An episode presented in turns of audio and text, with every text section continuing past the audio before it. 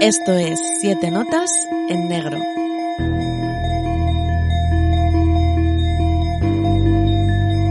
Queridas amigas, queridos amigos de Siete Notas en Negro, ya estamos aquí como siempre, pues después de creo que casi tres o cuatro semanas sin grabar, pero bueno, lo que pasa es que nos hemos ido de vacaciones, ya creo que para Molinsky las terceras o cuartas vacaciones del año, al Festival de, de que sí, que hace ya más de una semana que ha acabado, pero bueno, por problemas laborales y de nuestras vidas personales, pues no hemos podido grabar antes, así que esperamos que, que todavía tengáis ganas de escuchar. Eh, o escucharnos a nosotros, hablar de las cosas que vimos, que disfrutamos, que sufrimos, que a Sitges se viene también a jugar y a sufrir, y sobre todo que escuchéis pues a, la, a las dos personas, a los dos personajes que, que, estuvieron ahí casi todo el festival, porque yo solo me pude escapar unos días, y aquí con esta banda sonora de, de bacalao guialesco, eh, Molinsky, te tengo aquí enfrente, un saludo rápido, ¿qué, qué, qué tal el, por el festival?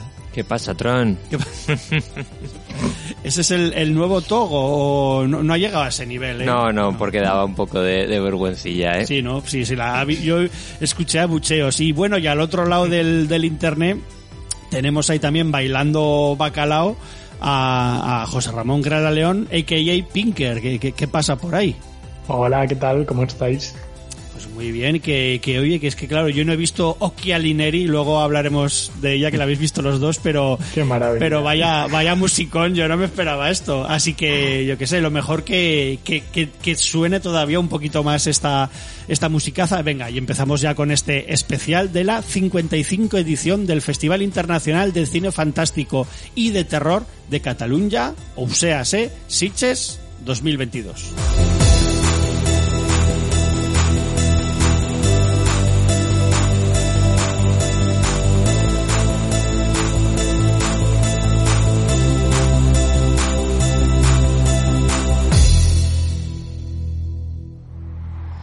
Pero, Tron, ¿tú sabes lo que está diciendo? Es que es muy fuerte, Tron. Piensa que la interacción en mundos virtuales, además de modificar y orientar la cognición y la atención del individuo, podría llegar a imponerse como alternativa al mundo sensible. Y a la realidad tangible, Tron. Guau, Tron, es que eso supondría la alienación de las sociedades modernas. Ahí las has dado, Tron. Y no hemos hablado de la inteligencia artificial, que podría llegar a alterar la clásica relación de servidumbre humano-máquina, Tron. Eso es una movida, Tron. ¿Una movida? Eso es una movida. Tron.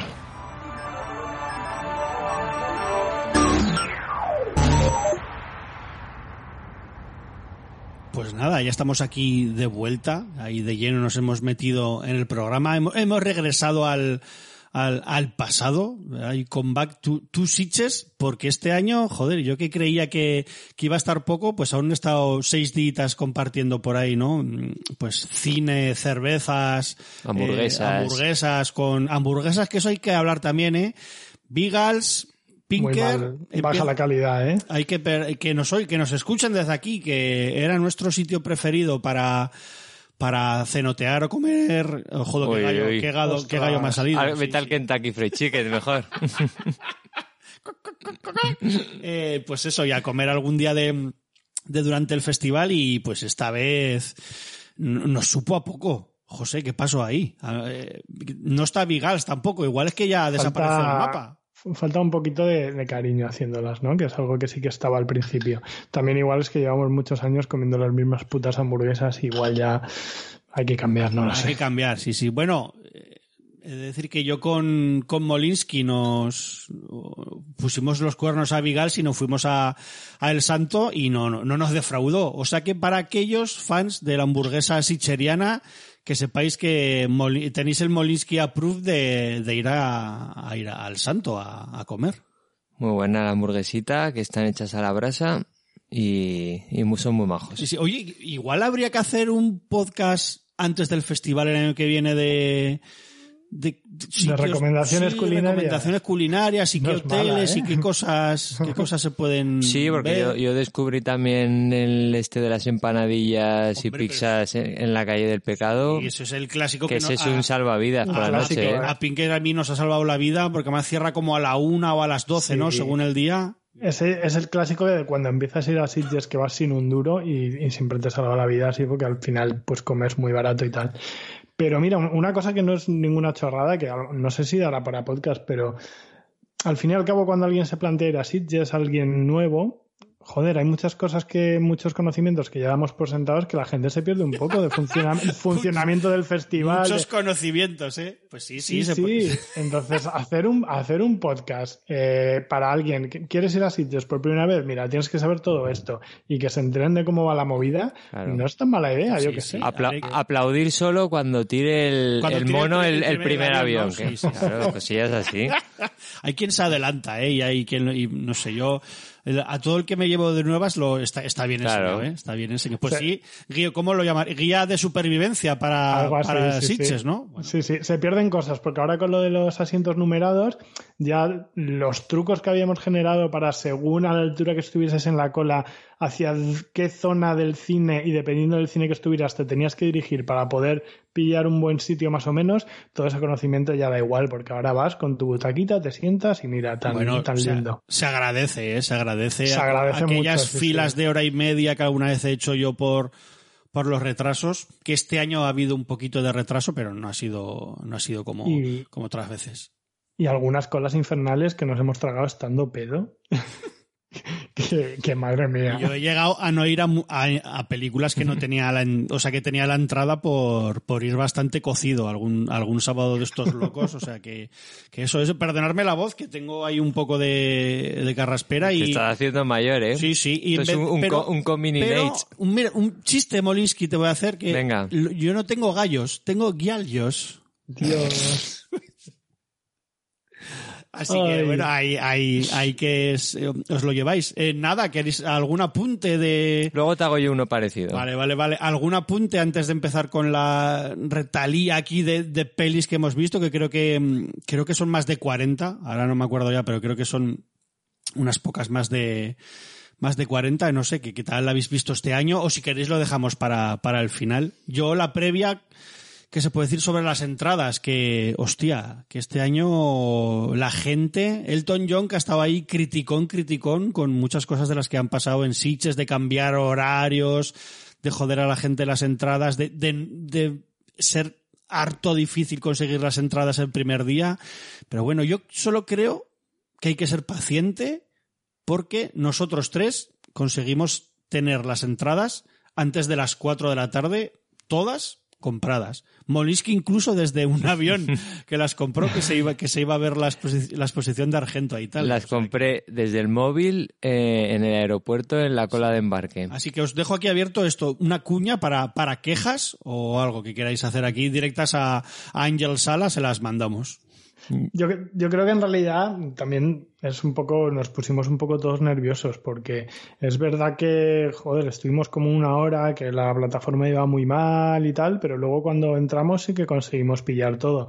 También es verdad que es porque somos de la gente que está ahí eh, a la hora que, que abren la preventa, que ni siquiera es la venta normal, y con todo preparado para pillar las entradas, que a lo mejor alguien más casual pues se va quedando sin cosas que ver.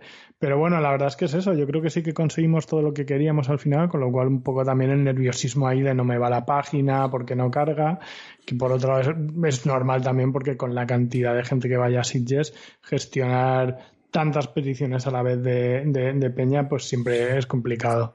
que según qué pelis el fin de semana en, en el Retiro en el Prado, que son los cines de que hay en el pueblo, los cines clásicos así antiguos, eh, pues es que tampoco son tan grandes y, por ejemplo, eh, según para qué cosas, para Dead Stream, por ejemplo, que traía mucho mucho hype ahí detrás, pues la gente se quedó sin entradas, pero tranquilas, tranquilos, porque aquí mm. nosotros la, la vimos a las 9 de la mañana, luego os hablaremos del tema. Yo no sé tú, Moliski, quejas ninguna, porque es que desde el avión pudiste comprarte No, no, que, aún no había subido al avión, ¿no? en, ah, eh, el embarque. El, ¿eh? truco fue ese, que a menos 5 probé, digo, voy a ver si ya está abierto. Y estaba abierto y me colé y me quedé ahí dentro, ¿eh? Para, para comprar las entradas. Yo la cuestión es que no cerré sesión y creo que estuve metido en la página de compra tres o cuatro días. O sea que lo siento porque Ostras. yo soy un hijo de puta de los que estaba siempre ahí y no dejaba entrar gente igual el segundo día. Pero bueno, me di cuenta, pues eso, al, tres días después de haber comprado la- las entradas que seguía metido y me, dejía, y me dejaba seguir comprando además y eso, ¿eh? o sea que, que contaría como visitante. Bueno, yo que sé, también ha sido el año que mm, lo dijeron que no sé si es más de un 6% más de público que el año que más público tuvieron, que, que eso es, es mucho. Y es que se, se notaba que estaba el ambiente, no durante todos los días, pero fines de semana festivos que estaba. La gente tenía muchas ganas de ir, Sí, sí. de ir presencial. Ya el año pasado ya hubo bastante gente y este año ya que está un poco todo ya más normalizado y hay menos online, la gente tenía muchas ganas de, de volver a vivir la experiencia al 100%. Y además que yo creo que, que se nota porque, claro, no es un festival, estoy pensando en los festivales de música, que bueno, aquí algunos hemos ido mucho y tal, y un festival de música en recintos así grandes, pues quieras que no, siempre es más o menos fácil ampliar capacidad, pero en un Sitges no, en un Sitges o de repente te inventas una sala nueva que yo no sé, mm, yo no sé si tendría mucho sentido, incluso si habría en Sitges disponibles algún recinto que pueda cumplir, digamos, con, con lo que se requiera o, o no, o en realidad pues juegas con lo que hay, que son las salas, las salas que ya tienes, que no son muy grandes además, salvo el auditorio. Bueno, nos dijeron el otro día, ¿no? Que van a arreglar ahora. El retiro. Que era el retiro. Sí, A ver el si- retiro, el retiro. A ver qué hacen. A ver, pues A mí no sé. me, me, me da entre, entre pena y miedito, no, pues supongo que, que irán para mejor, pero me da penita porque tenía ese retoque de, de, de- de parroquia, ¿no? De ir a hacer, hay unas clases parroquiales que, Sí, sí. Sí, pero qué pena que se pierda. entre lo inclinadas que están y muchas y los subtítulos abajo muchas veces no, Pero no es difícil de ver. no levanten una pequeña pendiente, ¿sabes lo que te digo? Sí, para sí. los asientos, el problema de los subtítulos, yo es que ya ladeado. Esto irá para el programa de guía Sí, de sí. supervivencia para el Festival de Sitges, pero sí, sí, os damos trucos y, y que venga Julio, porque además sí, uno que sabe de, de pillarse pedos y de comer, me imagino que es eh, Julio en Sitges es un, pues eso, es- es un fan del, del hedonismo ahí sicheriano, o sea que nos, ya nos, ya nos contará. Y si queréis, pues nosotras no, nos ponemos ahí manos, manos a la obra a, a contaros qué es lo que vimos. Eh, unas nos gustaron más, hablaremos más, unas nos gustaron menos. Quizá por eso también hablamos más. Algunas igual nos pasaron más indiferentes, pues intentaremos hablar un poquito menos, pues eso, para que esto no se alargue mucho más de tres horas, que si no, pues estamos aquí dando un peñazo más con las películas que acabamos con la, con la cabeza deshecha. De todos modos, mm, el primer día que suba el programa yo creo que no, pero al siguiente intentaré poneros en, en la descripción del programa aquí en iBox tendréis un link a nuestro letterbox que nos podéis seguir a cine, a cine y otras drogas, nuestra web.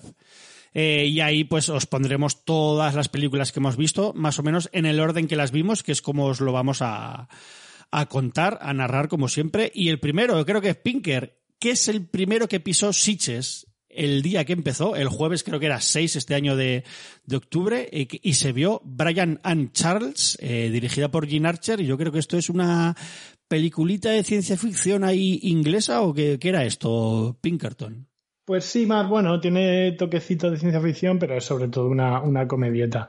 Eh, nada, una película amable que tampoco voy a comentar mucho porque no es de las que más me ha alucinado ni mucho menos.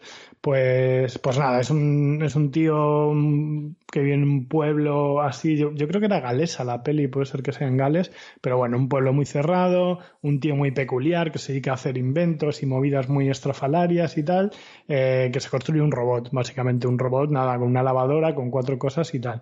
Entonces la peli empieza muy bien porque están muy bien perfilados eh, el personaje del tío y el personaje del robot, son son muy graciosos, les, les coges, les coges mucho cariño, ¿vale? Tiene- puede tener un- incluso un punto así absurdo, muy de Quentin Dupieux, ¿vale? Pero luego el, el problema es que, que la peli, tú vas viendo ya que va tirando para sitios en los que puede convertirse en una comedieta amable, muy facilona, y acaba siendo eso, pero además muy, muy, muy obvio. Entonces, bueno, pues un buen comienzo, unos buenos personajes, pero vaya, que se podía haber aprovechado bastante más. Este Brian and Charles. Bueno, pues nada, Brian, a mí me, me recordaba un poco toque. Ay, ahora no me sale el director, el que hacía vídeos para Fatboy Slim y. y, y movidas. ¿no? Spike Jones, sí. Sí, igual un poco Spike Jones me, me quiso a mí recordar. Que no sé. Bueno, si- sí, hay cosas por ahí puede haber, y el, el- el robot y el diseño del robot, puede haber cosillas por ahí, sí. Nada, decir que creo que es adaptación de un corto, por lo, por lo que he visto, y, y que la gente la tiene disponible en, en internet para el que se quiera acercar. Está, está, está disponible en el, en el videoclub, En Molisky, ya. el, en el videoclub comunitario, correcto. Pues a, a darle caña, que hemos de decir que nosotros, alguna, hemos hecho ahí un poquillo de trampa, pero muy poquitas, ¿eh? Este año nos hemos dejado ahí los, los cuartos en, en Sitges. Pues el siguiente en, llegar a Sitges fui yo, porque a, la- a le pusieron, eh, vamos a decir, tenía trabajo, se puede decir, más o menos. le jodieron un día de Sitges, pero luego, luego aprovechó, aprovechó muy bien el... Bueno, por lo menos este año me, me he salvado de la lluvia. Sí, sí, hostia. Por ese lado, mira, lo agradezco. no-. Iván y yo, no, que nos cayó a los dos una, una que no estuvo iba a comprar DVDs al 79 y, y, y me jodió ya la, la mañana. Pero bueno, en la noche de antes, eh, nada más llegar, pues hubo gente que se fue ya a, al Bebercio. Pues no, Isabel y yo nos metemos a ver la película Zalaba, película iraní dirigida por Arsalam Amiri. Y diré, joder, este tío nada más llegar se mete a ver una peli iraní. Pues es que este año, eh, no sé, eh, justo los días que fui tampoco me interesaba ver tantas pelis, o eso creía yo en un principio y es la que elegí para, para desvirgar este, este Sitges 2022 y nada, eh, decir que es la película, se ha visto por ahí sobre un demonio dentro de un bote, que mucha gente lo ha, la llamado así, un bote, que un bote de garbanzos, ¿no? Pues le, le quita los garbanzos y lo dejas vacío, pues ahí hay un demonio. Y más o menos una peli que sitúa la acción en el, en el año 78, 1978, justo un poco antes de la, de la, de la revolución iraní, y pues este Zalaba es el nombre de un pueblo que está siendo como, bueno, o supuestamente atacado por, por un demonio o demonios, o eso dicen los, los ciudadanos, y estos pueblerinos pues contratan un exorcista iraní para, para que les libere ¿no? de, de este mal. Eh, y, el, y el señor el exorcista dice haber atrapado al demonio y le enseña un, tar- un tarro vacío y que está ahí, ¿no? Pero llega un sargento bastante joven que, que están por ahí cerca de su regimiento, que tiene que lavar la imagen porque justo se lo van a pulir por haber hecho mal su trabajo y arresta a este, a este exorcista, eh, pero esto provoca como que el pueblo se, se enfade mogollón con él. Y va, pues eso, más o menos un poco de folk horror iraní, podría decirse, y toque, bastante toque de cine social. Y yo creo que sobre todo lo que hay aquí es mucha crítica a, pues esto, a las supersticiones, a lo que mueve las supersticiones, eh, las creencias, la religión, sobre el poder que tiene sobre los, los ciudadanos, también sobre el poder del, del ejército, en este caso, pues en, en Irán. ¿Y qué queréis que os diga? Pues bastante maja, eso sí, poquito terror, eh, pero me parece muy, muy interesante. Pues cómo juegan eso, sobre si hay algo de verdad en el tarro, si no hay, cuida, no se te caiga. Eh, también un poco una relación amorosa con, con una médica que visita el pueblo y este, y este militar. Y que, bueno, que me parece bastante maja y que, joder, pues que yo al menos os, os recomiendo, la verdad. No va a ser la peli del festival, pero si tenéis un huequillo para sacar, pues para ver una peli sobre diablos en un botecico, en una, en, en un tarro, pues aquí yo os la recomiendo. Y es, y es corta, ¿eh? Es cortita. Y una banderita más a las películas votadas. Sí, sí, sí, sí. Si no habéis visto ninguna iraní, ya lo sabéis. Así que eso. Y em, a ver, que aquí plato fuerte. Era para mí plato fuerte eh, Pinker. Que tú te, te viste aquí la peli que abría el festival, que no es nada más ni nada menos que tú la has nombrado antes, que Venus. Venus, de- que además de Jaume vosotros Balagueró. al final no la viste, tú sí, Nada, Modesty, nada. ¿no? No, no, yo tampoco. Dos. Ostras, madre mía. Es una putada no poder hablar, pero no, no. Ya, ya, ya me jode, porque yo tengo ganas de comentar esta peli con gente. Pues mira, yo, yo además la, la había descartado verla porque debo decir que las últimas de, de Balaguerón no me han molado mucho y esta tampoco me tenía demasiada buena pinta. Pero el rollo este que hicieron con las entradas de Halloween, que luego a lo mejor lo comentaremos, pues hizo que al final sí que, sí que pillas entrada para verla. Y, y nada, pues debo decir que es que me, me pareció, yo lo siento mucho por Balagueró, que ha hecho cosas muy guays y yo le tengo, le tengo mucho cariño, claro, pero me parece un poco despropósito la peli porque mm, Eh, me parece como una mezcla de muchas cosas a la vez. Pero eh, es despropósito y divertida, porque tú, cabrón, nos dijiste que tenías ganas que, que la viéramos los dos, ¿eh? Es, Es que, que- sabes que nos va a gustar, además, ¿verdad? Es que tiene, tiene una parte, tampoco quiero contar mucho, pero tiene una parte que yo creo que es eh, aposta muy festivalera y muy intentando incendiar los ánimos de la gente, ¿vale? Pero hasta llegar a esa parte, a mí sinceramente me pareció bastante tostón. Entonces, eh, una vez que ya llegué a la parte festivalera, pues no entré. O sea, puedo, puedo entender que hay gente que a lo mejor mm, sí que entrase más o menos, entonces luego se lo pasase bien, pero a mí ya, digamos que cambiar encima de tono para irte a ese rollo, pues me parecía todavía más de despropósito. Pero bueno, que la cuestión, por contar un poco de qué va la peli, es es, es una chica que trabaja en un, en un bailando, como Bueno, una discote- una ver, discoteca una- tipo radical. Una chica, es- este, Esther Expósito. Correcto, Igual hay gente que solo por eso ya quiere verla, ¿eh? También te digo. Sí, sí, yo creo que había mucho fan por ahí, ¿eh? y, y mucho fan adolescente. Eh, y bueno, pues eso, es, es, un- es- baila en una discoteca tipo radical y de repente es como que pega un pequeño golpe y, y roba algo de esa discoteca y entonces digamos que todo, todos los jefes y todos los porteros y todo el rollo mafioso que gestiona la, la, la discoteca eh, empiezan a buscarla, empiezan a buscarla, pero ella de repente se ha recluido en casa de una hermana suya con un montón de dramas ahí que no voy a contar y tal, pero una casa en la que además parece que pasan cosas raras.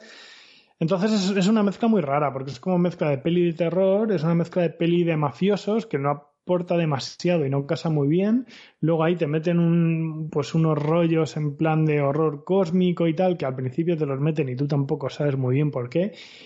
Y es eso, es como que va apuntando en todas las direcciones, mm, nada, nada está especialmente bien, la mezcla no funciona y, y a mí me pareció muy disparatada. Y luego encima, y esto a lo mejor son cosas mías, pero es que me pareció como que coge las últimas cuatro películas de Paco Plaza, Paco, Paco Plaza que para mi gusto está en mucha mejor forma últimamente que, que Balagueró, Sí, yo creo que empezó peor y está acabando Sí. mejor y este va un poco al revés, puede. Sí, sí, pues es como que, que, que, que obviamente seguro que no, porque Balagueró, joder, es un tío ya importante, pero es como que tuviera un poco de complejo ahí, le pilla cuatro cosas de esas pelis y las junta y hace un, un ahí un mejunje que, que yo que sé. Pero bueno, es de estas pelis, eso sí, que hace ciertas cosas y toma ciertas decisiones que por eso tengo yo muchas ganas de comentarlas, porque al final siempre, siempre mola ver las impresiones de otras personas y por dónde, por dónde se la toma cada uno en la peli. Pero vamos, para mí, Balagueró, después de.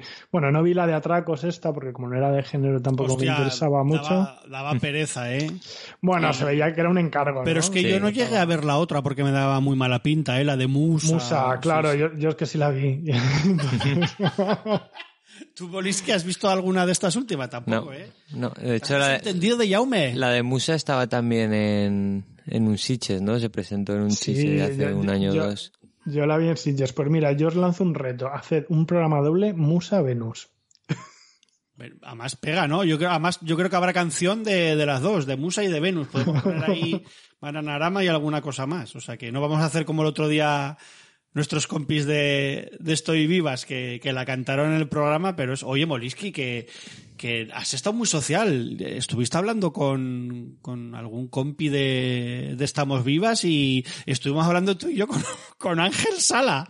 No sé muy bien por qué, nos- estuvimos hablando de los cines de Zaragoza. Hostia, qué guay. Sí, eh, pues eso con, hablamos con Parra de, de Estamos Vivas, nada, lo, lo- le gritamos un pues jódete que estamos vivas antes de, de la maratón con, con Joe Vegos, que luego comentaremos un poquillo.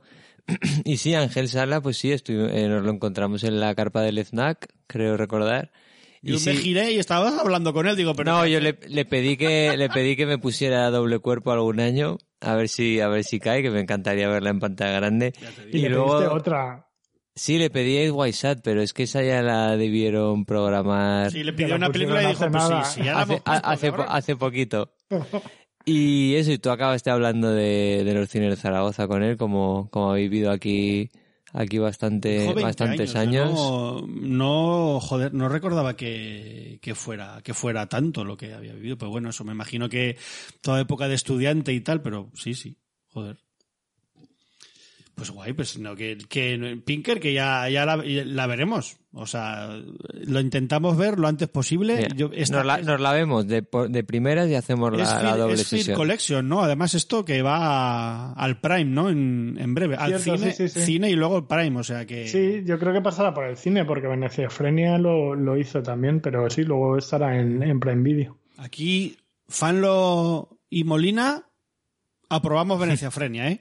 Con todas las Que- consecuencias. Que eso me lo es otra pasé muy cosa, bien, o- eh, eh, algo que también ha comentado mucha gente y que es verdad es que hay, eh, hay alguna parte de Venus que parece como que Alex de la Iglesia, que ahí está como de productora, y ha dicho a Balagueró, mira, quítate que esta parte la dirijo yo. Un poco lo que comentamos un poco el coña, que, que, que este podría ser el, pol- el poltergeist de Alex de la Iglesia, ¿no? Igual que está la, la, la especie de leyenda urbana, esta historia más o menos real de que Steven Spielberg en realidad es quien dirijo, dirigió Poltergeist de Top Hooper, pues igual aquí ha metido la mano Alex de la Iglesia más de lo que nos creemos, ¿eh?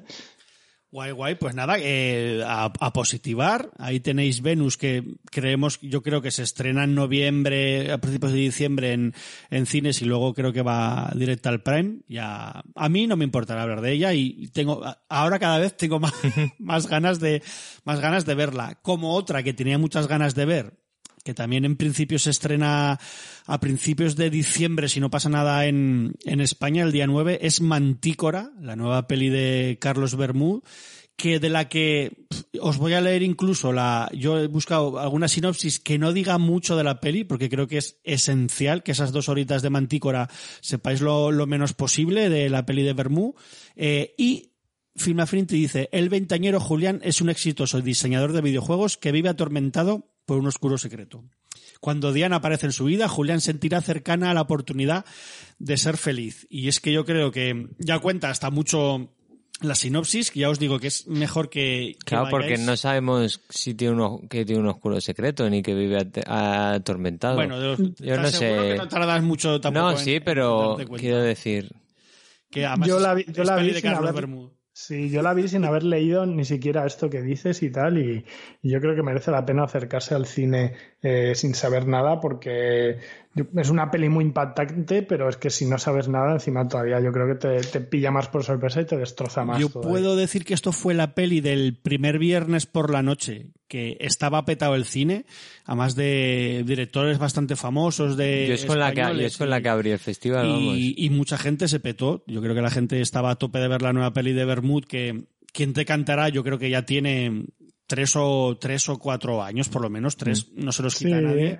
bueno, entre medias está ahí la abuela con Paco Sí. Plaza. Pero bueno, eh, y eso es que yo solo puedo decir que el cine estaba como muy con muy de cachondeo eh, cuando empezó la peli, ¿no? Con los aplausos al cine y las bromas, no sé qué tal, y eso que a veces hay de vez en cuando que soy a un lado a un lado de la sala, pues es una peli que se quedó el cine callado durante las dos horas que dura, o sea, nos cogió por los huevos y, por el chocho, por la garganta. Eh, Carlos Bermú es una peli que no te suelta.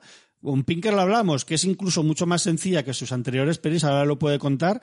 Y tío, nos jodió la vida ya para, mm, para todo lo que queda de festival. Yo puedo decir que salí con Molinsky hablando y yo me quejé un poco de que veía como cosas en la dirección que me que igual me cansaban un poco ya de gestos que tiene Carlos Bermú de, de esa como sobriedad no de, de ese poco movimiento de la cámara muchas veces. Pero bueno al fin y al cabo creo que es un autor y hace las pelis como le gusta pero es que aquí precisamente eh, funciona muy bien y es una peli que con los días me ha crecido tanto. El mismo día, esa misma noche al día siguiente, nos dio tanto que hablar entre cervezas que creo que realmente eso es lo que es una, una buena peli. Y pues sí, eh, si no es la peli del festival, casi está en el top 3, no voy a decir ni 5 ni 10, estará, estará casi en el top 3 de todas las que he visto y casi hemos visto nosotros y joder, que a ver qué, qué decís vosotros porque creo que es una peli, ya no sé si llamarlo valiente, queda un poco cutre, pero sí que lo que cuenta, lo cuenta de una forma que va por todas y hostia. Bueno, eh, para empezar se mete en un buah. berenjenal porque no es un tema fácil ni sencillo, es un No, tema no, no, no. De querer meterte en las zarzas y Vas, va a sacar, va a sacar a gente del cine seguro, ¿eh? de que se Sí, vaya sí, sí, de la sí. proyección. Sin es que claro, mejor no decir nada. ya. No, no, mejor. No, pero sí, pues eso, es, un- es una peli muy dura que, que sobre todo lo que, lo que has comentado, que es, por un lado temáticamente tiene mucho sobre lo que debatir y súper, súper interesante, pero es que luego ya, ya no solo temáticamente, sino de las sensaciones y de cómo, cómo dirige él y, de cómo la peli se te mete y te crea este estado de mal rollo que al final es como un puñetazo en el estómago. Yo es que me tiré pues días que estuve allí en Sitges, que a lo mejor estaba dando un paseo yendo por otra peli y todo el rato pensando en esta peli. Eh, comentar muy rápido, pues lo que has dicho yo creo que lo condensa muy bien porque es mantiene muchas señas de identidad de, de, mm, de Bermud, de otras películas, pero es una, es una película muchísimo más sencilla. Yo creo que por eso es mucho más poderosa, porque no tiene todas tantas historias cruzadas y tantas cosas sobrecargadas, sino que es como mucho más sencilla, pero golpea más fuerte. Y luego decir que, sobre todo en la parte final, que son, tiene unas cuantas escenas de desasosiego total, que el tío se, se dedica a mantener la cámara en unas escenas en las que tú te, estás tragando tu propio corazón y el tío mantiene el plano y lo mantiene el plano y tal y pff, a mí me, yo lo estaba viendo y estaba alucinando. Es Y, que y tú- eso, y que eso tú que- la viste a las 9 de la mañana. Bueno, a la, no, a la vi a las ocho y cuarto de la Ah. mañana, para llegar a sitios a esa hora me levanté a las seis de la mañana. Bien, y, bien. vamos, la mejor decisión de mi vida. La, ale- la alegría de la alegría de- ¿También salió la gente así como en nuestra sesión o lo, intuiste eh, tú? Lo, lo intuí, pero también ahí no sabía si era porque estaban dormidos o porque realmente les había golpeado la, la, la peli tanto. Hostia, es, es, es, es muy dura, tío. Es muy, es muy dura. Molinsky igual es el que, no sé si a él también le creció un poquito la peli. No, ya como estuvimos hablando mismamente en la, en la sesión de las nueve del día siguiente, que la estuvimos ahí comentando un poquillo, sí, es una peli que le sacas, eh, aparte de lo que ves directamente que te tira a la cara, eh, que le ves luego muchos significados y, y enlazas cosas, elementos, etcétera. Y sí que es una peli que lo dice, lo que, que te gana un poco en la, en la mente y que no ha sido una de mis favoritas de, del, del festival simplemente porque empecé con ella. O sea, es una peli que me gustó mucho, pero no quería empezar quizás con... estabas, ca- estabas con eso, cansado, ¿no? además. Ya no, ya no cansado, pero me dejó un poco derrotado, ¿no? Ese, ese sentimiento. Quizás si la hubiera visto a mitad de festival o otro día, igual me hubiese gustado mu- muchísimo más, pero, pero lo que decís, ¿no? Es una peli eh, que igual en su sencillez, entre comillas, porque no es, es sencilla en trama lo que dices, pero, pero no en todos los elementos que utiliza, eh, está su mayor virtud, ¿no? Porque te mantiene, te mantiene ahí, ahí pendiente de, "Uf, y ahora, ahora qué más, ahora qué más, ¿no? Y sí que tiene dos, dos o tres salidas un poco más de, de humor, ¿no? Para relajar un poco muy de Bermud, ¿no? Como esas, esas metareferencias a video, a Videodrome o a, o a Junji que sí que son momentos puntuales que sacaron la, la carcajada del, del, del público para aliviar un poco, ¿no? La que tensión. si no... Sí, porque además es una peli que requiere mucho al espectador porque, porque te pone en situaciones muy, muy jodidas, muy contradictorias. Estoy viendo cosas con las que empatizo mucho con un personaje y luego te dan un puñetazo por otro lado que, no sé, no es fácil de digerir este tipo de historias para todo el mundo. Bueno, bueno, bueno, pero, pero venga, vamos a pasar. Yo solamente. Carlos Bermud en, en la sesión de la noche la presentó como si tú estás en casa pones Netflix y el algoritmo te recomienda que veas Mantícora, es que estás muy jodidamente mal de la cabeza o te quiere joder el algoritmo por, por algo. O sea que eh, eso es palabras de él y no sé, está todo bien. Es que es una peli, ya os decimos, que podíamos hablar de, o sea, de la elección de los actores, de cómo lo hacen, de- está todo maravilloso, de, de la ausencia de música, eh, o sea, es, es, es todo muy guay. Yo no sé si es su mejor película. Creo que puede llegar a ser un poco distinta de Magical Girl, que a mí me, me flipa mucho, ¿no? Eso, ese cruce de historias y, y eso, eh, y cómo está dirigida también, pero bueno, mm, con el tiempo ahí me lo, me lo pensaría, ¿eh? Cuál de las dos me, me llega a gustar más, así que os dejamos y para alegrarnos un poco, pues mira, de la preferida de Pinker a mi preferida, que yo he dicho de que iba Mantícora, pues lo va a dejar a él que nos cuente un poquito de qué va la nueva película de Patrick Strickland, el, pues el director de Berberian un estudio del Duque de Burgundy o de mm, ¿cómo se llamaba la del vestido? El Fabric, que a mí es ya con la que me ganó hace unos años del todo. Eh, cuenta Pinker de que va este Flux Gourmet, para mí la absoluta maravilla, junto con Mantícora, de, de este Sitges 2022.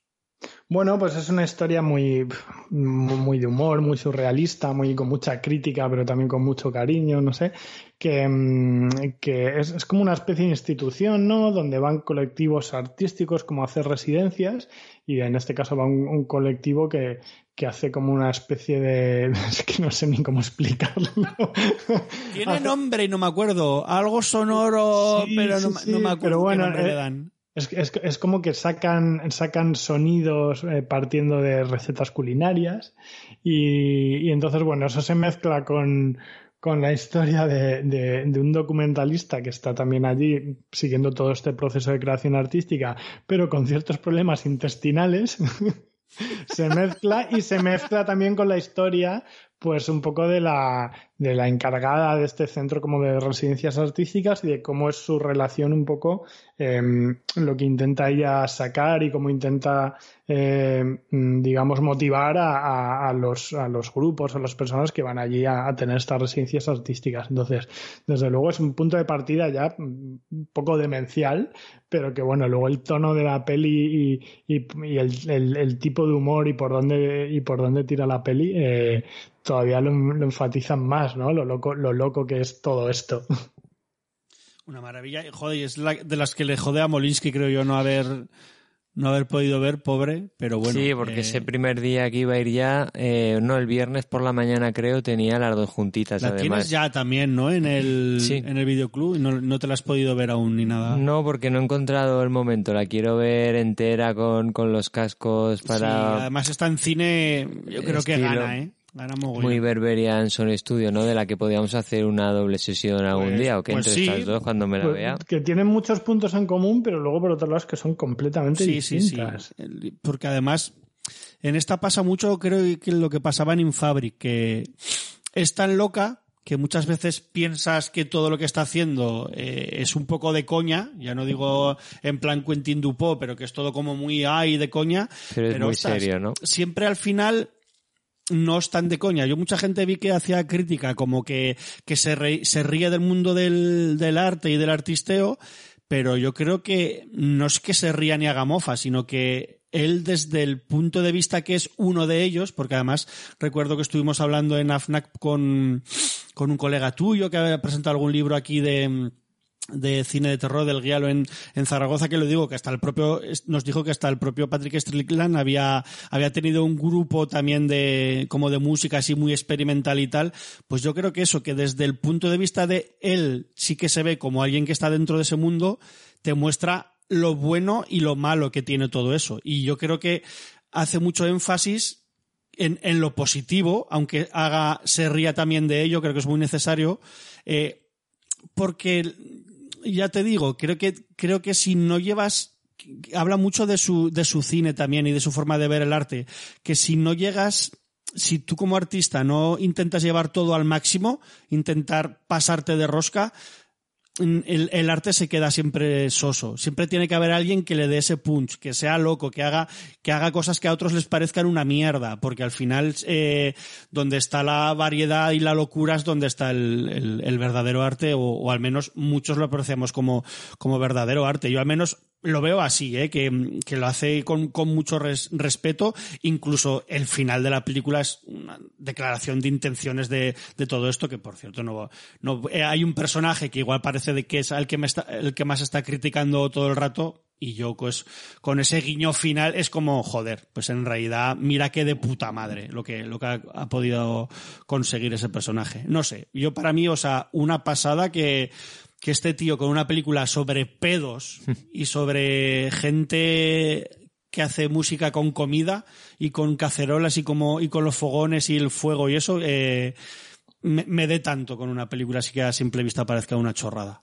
Y además que, que mola mucho cómo hace constantemente en esta película pues cosas contradictorias, porque lo que tú dices, sí. por un lado hay mu- mucha sátira, pero por otro lado se lo toma también en serio, y luego por otro lado es que es una peli completamente escatológica y haciendo chistes de pedos, pero es una peli que Y por otro lado es- y de caca. y de caca, pero porque por otro lado es súper elegante la película. La película es súper elegante y es, bueno, visualmente es preciosa, me gusta muchísimo. Joder, y Isabel no había visto nada de Patrick Strickland y salió flipada de la peli y yo, Sí. ella ha trabajado en un centro de arte moderno aquí en, en Zaragoza, en Etopía, que además hacen muchas residencias y ha trabajado con los artistas y decía, es que es así, pero no deja de ser eh, maravilloso y tener un punto de ridículo, a veces de, de no saber lo que estás viendo, pero es que al final es que es eso, es gente experimentando.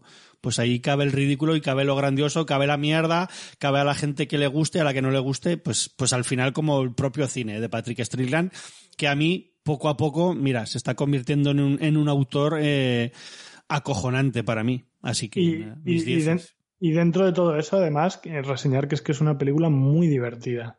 Muy, muy divertida, te ríes mucho. Sí, sí. Así que nada, casi os hemos dado ya nuestro, nuestro top 3, pero eso, que eh, Molisky, la que no va a estar en nuestro top, es esta Slackback. No, no la metemos, ¿verdad? No, eh, la, esta la, la vimos en el online, creo, los dos. Y nada, es una cosa pequeñita de, de un grupo de, ya no adolescentes, ¿no? Es casi... Tampoco sé muy bien. ¿Hay, igual hay no llegan niña? adolescentes, ¿Hay ¿no? Por eso. algún adolescente? Yo las veo muy pequeñitas y eso fue algo de que, que me echó un poco para atrás en el tono y en el humor y en sus problemas, ¿no? Porque no llegué a, a empatizar con, con ninguna de las chicas, ¿no? Y lo que, lo que digo, ¿no? Es una especie de, de Stranger Things, eh, ¿qué dijimos más? Attack the Block y Paper Girls. Sí, sí, o a mí así. me recordó a Reservation Dogs, la serie esta Pero de... con, con muy poquito presupuesto. Paper Girls, si os habéis leído Paper Girls, va por ese rollo con muy también. poquito presupuesto y es una un pequeño pueblo de del norte, un pueblo frío en el que en el que llega una especie de, de parásito o de, o de alienígena, ¿no? Que, Sí, una especie de alien. sí. que entra, pues eso, tanto en los animales como en, como en las personas. Pero ya digo, eh, yo creo que es una falta de, de, de recursos o de presupuestos, no está nada, nada muy explotado, ¿no? Eh, los animales canta un poquillo el, lo que es el CGI, o a mí me cantó, y lo que sí que destaca mucho es el diseño de, de los, los adultos cuando se les, se les mete el, este parásito o este alien con esa cara así, eh, con ojos negros, deformada, muy Sí, posesor, nombraste tú. Pues eso, sí, sí. Pues eso. Pero solo ap- aparecen dos personas, entonces no se termina de, de explotar esos puntos sé, fuertes, ¿no? Y al final. Yo tampoco conecté con digo- ellas, con lo que me contaban. De hecho, estuve mirando como el móvil toda la peli, a las- al ser en online. Igual si la hubiera visto en cine, me hubiera podido meter un poco más, pero no, la verdad es que no, no conecté. Es algo que se ha visto mil veces y no sé, ni tan. El tono, es que no hay ni chistes, ¿no? Además, o al menos a mí no me hicieron gracia. Y bueno, no sé, ya os digo, igual para al que le Para guste echar alguna mucho- tarde. el que le guste mucho el rollo, pues este, de adolescentes versus aliens. Pero bueno, ya había otra peli por ahí en el festi que no hemos visto, que era Kids versus Aliens, pues bueno, pues igual una otra otra versión. Y aquí eh, nos vamos a Noruega, a Molinsky, eh, la peli de Kijarsi Ramundsen, que no sé qué es este, The Nightmare, la pesadilla. ¿Fue una pesadilla verla? Pues a mí no me mires que tampoco la he visto. Ah, ¿no la viste? ¿Quién ha visto esto? Yo, yo la vi. Ah, vale, vale, vale. Pues yo creía que siempre me equivoco en alguna peli que se la tiro a Molinsky, macho. fue, bueno. fue un, fue un poquito pesadilla, sí. Pues la viste por la mañana, además, ¿no? Imagino. Pues ya ni me acuerdo, yo qué sé. Ya tengo mezclado todos Sitges, no, ni idea. Pero sí, pues, pues es que tampoco comentar mucho, porque es una peli así, una peli así noruega de terror, pues con eh, la típica premisa, por un lado típica, pero que, que- que, bueno, que puede dar pie a buenas ideas. Es una, eh, una pareja que se muda a una casa nueva, con la idea, digamos, de la idea de reformarla, pero al final el, el novio está todo el rato metido en movidas de curro y se queda, digamos, la, la chica mm, sola todo el rato intentando reformarla, eh, con unas movidas con unos vecinos muy raros que tienen unas movidas con, con un niño y encima luego él es, es como que el novio de la pareja está presionando mucho eh, a, a, su novia precisamente para tener hijos. Entonces, bueno, mezcla hay unos temas que podrían estar guay porque tiene cosas con el tema de la parálisis de sueño, que joder, que, que son cosas que pueden dar para bastante películas de terror, ¿vale? Eh, pero al final es que es bastante rollo. Y, y, y, más que rollo es que al final acaba siendo, es que no sabes ni muy bien lo que está pasando, lo que, lo que pasa que ya es que realmente ni te importa.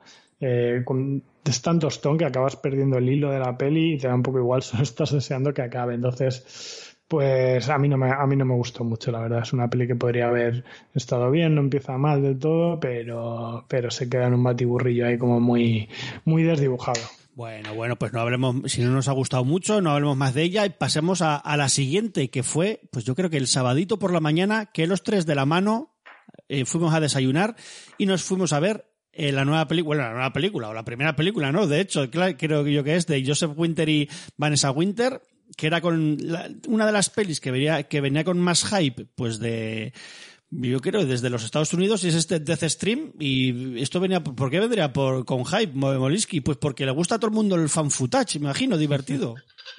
¿No? Sí que no sé no sé decirte en qué en qué festival se había visto, pero sí que venía con bastante Pues Toronto, imagino, de... que igual que sí que era Toronto. Sí, sí. Pero sí que venía con bastante familia de, de ser una cosa muy muy desenfadada, muy muy cafre y muy muy divertida Sí, para mucho- muchos por ahí lo- la comparaban que era como el posesión infernal de la generación eh, Twitch y es que básicamente es eso un, un usuario de de Twitch, ¿no? Bastante, pues el típico, pues sería como el caranchoa, más o menos, el típico de hacer bromas y, y retos que, que está un poco cancelado y pues intenta hacer un, un stream bast- así bastante potente, que es irse a, a una casa a un- a encantada. una casa encantada, la, la casa encan- más encantada de Estados Unidos, que a mí se me hace mucha gracia en plan de, pero ¿quién pone el nivel de que es la casa más encantada de Estados Unidos?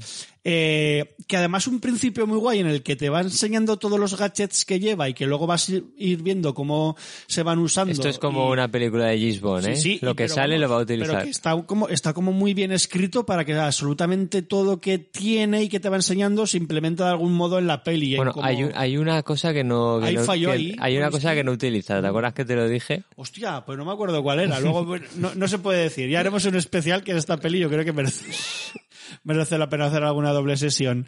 Eh, y bueno, pues eso. Se mete a la casa y pasan cositas. Pero es que llega a, eh, él hasta incluso. Es una peli que a veces podía ser que dices tramposa porque hay música a veces de fondo, pero es que él mismo lleva un casete y dice, voy poniendo música de Carpenter o parecida para, para meteros en tensión.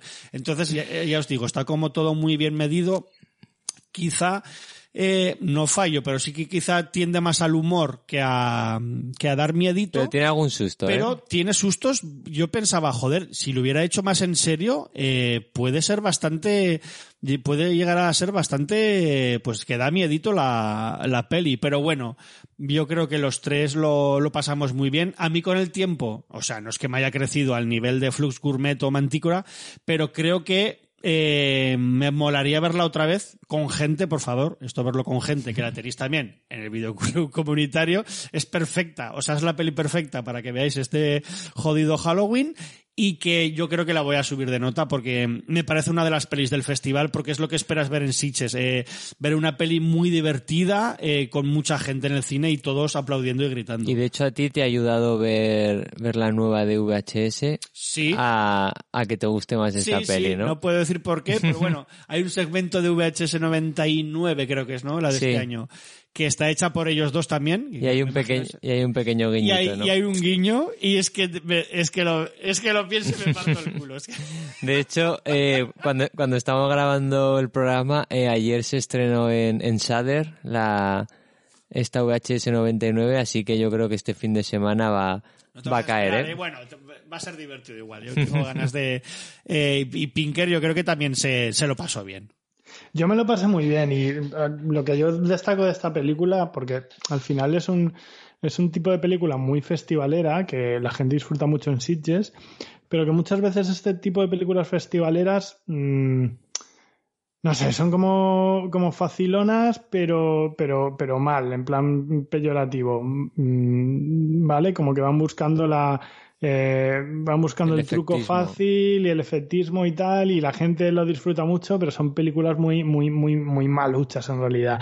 Y a mí lo que me gustó mucho de esta película es que es una peli muy honesta, es una chorrada total, es, es una broma total, se lo toman toda coña, pero, pero son muy honestos, entonces es, es muy divertido. Es como, yo, como dije en lo que puse en, en, en el Twitter de Cine y otras drogas, es es como ver una función de instituto de tus colegas, ¿vale? Es, es, es muy, es cutre, pero es muy divertida y es estúpida. Y, y, es que se lo toman tan a coña y tan honesto que es que hay un momento que yo creo que nos reímos todos un montón, que hay, que hay un susto con un bicho que ponen ahí, que es que te juro que yo creo que el bicho es que es un, un ay, ahora, se me escapa, ¿cómo se llama? Un Gollum que han comprado de la, digamos una especie de reproducción a tamaño real que han comprado de Gollum de la trilogía del Señor de los Anillos de Peter Jackson. Alguno lo tendría ahí en su casa porque era fan o lo que sea y lo han metido ahí en medio de la película, pero que tú lo ves y dices, pero, pero que es Gollum, pero que esto que Pues yo solo te digo que, pues eso, que, igual tiene alguna, alguna aparición en alguna otra película. O sea, que es muy autoconsciente, ya te lo digo yo, que, que los, los que vimos el detalle ese en, en VHS 99, te lo juro que se empezó a despollar, no toda la sala además, pero parte de la sala que era en plan de, pero estos hijos de puta, ¿por qué meten esto otra vez aquí? O sea, en fin. Bueno, es que es lo que dice Pinker, parece que no, pero es una peli muy bien hecha y muy bien orquestada, ¿eh? el tema de las cámaras, eh, los tiempos en, en la casa y ir de una sala a otra. Parece que no, pero tiene, tiene su cosa y hay mucho trabajo detrás, ¿eh? Pero y sobre todo muy honesta, porque luego hay cosas que están mal hechas, hay efectos sí. como muy cutres y tal, pero que da igual, porque la peli va a divertirse. Tú ya y, estás dentro, o sea y, que... y, lo deja claro, y, y, va a hacer bien lo que hace bien, y el resto, pues bueno, pues está ahí, ¿sabes? Entonces, nada, una película, pues como dice Iván, hay que verla con gente. Esto se disfruta mucho en, en, en una sala de cine con, con gente o con, o con colegas bebiendo, bebiendo unas cervezas en el salón una, de tu casa. Una doble sesión con el segmento VHS o con Dashcam, que también nos lo pasamos muy muy guay sí, aquí sí. con esos momentos locos eh, hacia el final estaría guay. Que, que, mola pues nada después de esta otra mega película que como veis yo empecé diciendo antes de ir al festival que me parecía igual un año un poco flojo pero al final me he venido con buen sabor de boca. Como no sé si te queda a ti buen sabor de boca Molinsky eh, ya no sé quién la ha visto me la juego que esta es Molinsky A Man of Reason. Yo la he visto ya. coreana de Jung Woo Seong pues que era el debut de, de, este actor coreano, que es que si lo si buscáis en, en Google, la habéis visto y sois fans del cine coreano, la habéis visto seguro en más de una película, y que también vino a Sitges porque además era protagonista de otra peli que se llamaba The Hunt, que creo que no vimos ninguno, pero bueno, Molinsky, este A Man of Reason, yo tenía bastante curiosidad por, por ver la peli, no pude, pero estás tú aquí para, para deleitarnos con tus palabras. Bueno, eh, pues decir que un, un thriller eh, coreano más. Match, ¿no? Más, más. No, no, que digo, ya, ya, pero que más. Ya has visto otro. Check. Eh, sí, o sea, no va a ser de los, de los más destacables porque yo creo que pegó muy fuerte en su momento y ya los disfrutamos muchísimo y no sé si es porque estamos ya acostumbrados a, a un nivel demasiado alto, ¿no? Pero la verdad es que es un, un thriller, lo que digo, más eh, un poco de libro, ¿no? De los, de los que nos gustan, ¿no? Pues tiene su, el, ese pulso y ritmo tan, tan característico, ¿no? Que es muy lento, pero está siempre pendiente, ¿no? Porque, porque es un, es lento, pero es constante, ¿no? Siempre están pasando cosas, ¿no? Tiene, introduce sus pequeños detallitos de, tanto de drama como, como esos chistes, de esas situaciones de comedia. Mm. Sobre todo hay unos momentos en el último tercio que, que me parecieron muy, muy guays, muy graciosos y, y, y funcionaron bien al, eh, en la sala. Y como no puede faltar, pues sus, sus tres o cuatro secuencias de, de acción sórdida y de violencia, ¿no? Esas, esas leñes, esas eh, leches y, y toñas que, que se meten o incluso esas persecuciones o, con los coches, ¿no?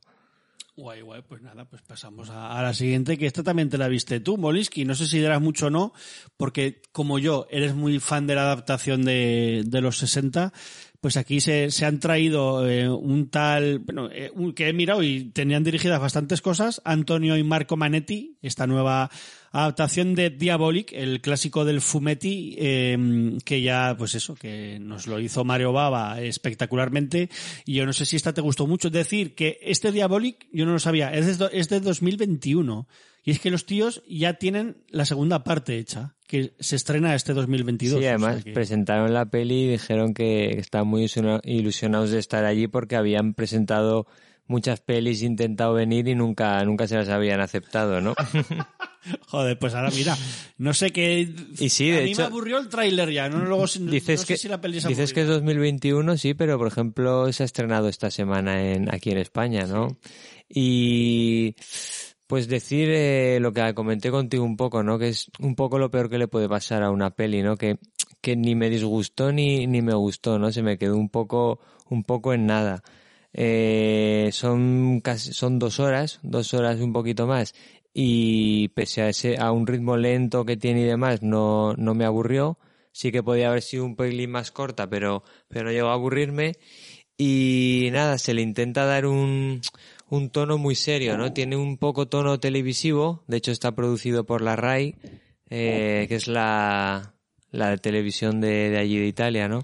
Y puede tener ese tono y, y sí que destaca eh, sobre todo la fotografía y el estilismo, ¿no? Se le da un toque muy, muy casi de cine negro, eh, lo que te digo, tiene un, un tono así muy, muy guay, pero quizás peca muchas veces de, de intensita, ¿no? De, de intensa, de intentar eh, llevar eh, a, demasiado, ¿no? Las, las situaciones, la- las interpretaciones muy contenidas, muy intensas, y sí que echen falta, y quizás no el, el descaro y, y la locura de, de esa adaptación de, de Mario Baba, pero sí que eché en falta un poquillo de, sin ser conocedor de los, del Fumetti original, un toque más desenfadado, ¿no? Y más, y más loco en las, en las, en las misiones y, y en los juegos de cámara, ¿no? De más, más viñetas, más, más cambios rápidos, A ver si es como que sí el- que ocurre, Las comparaciones, pues son. como sí que ocurre en, en algunas partes y sobre todo en, en una de las misiones finales que se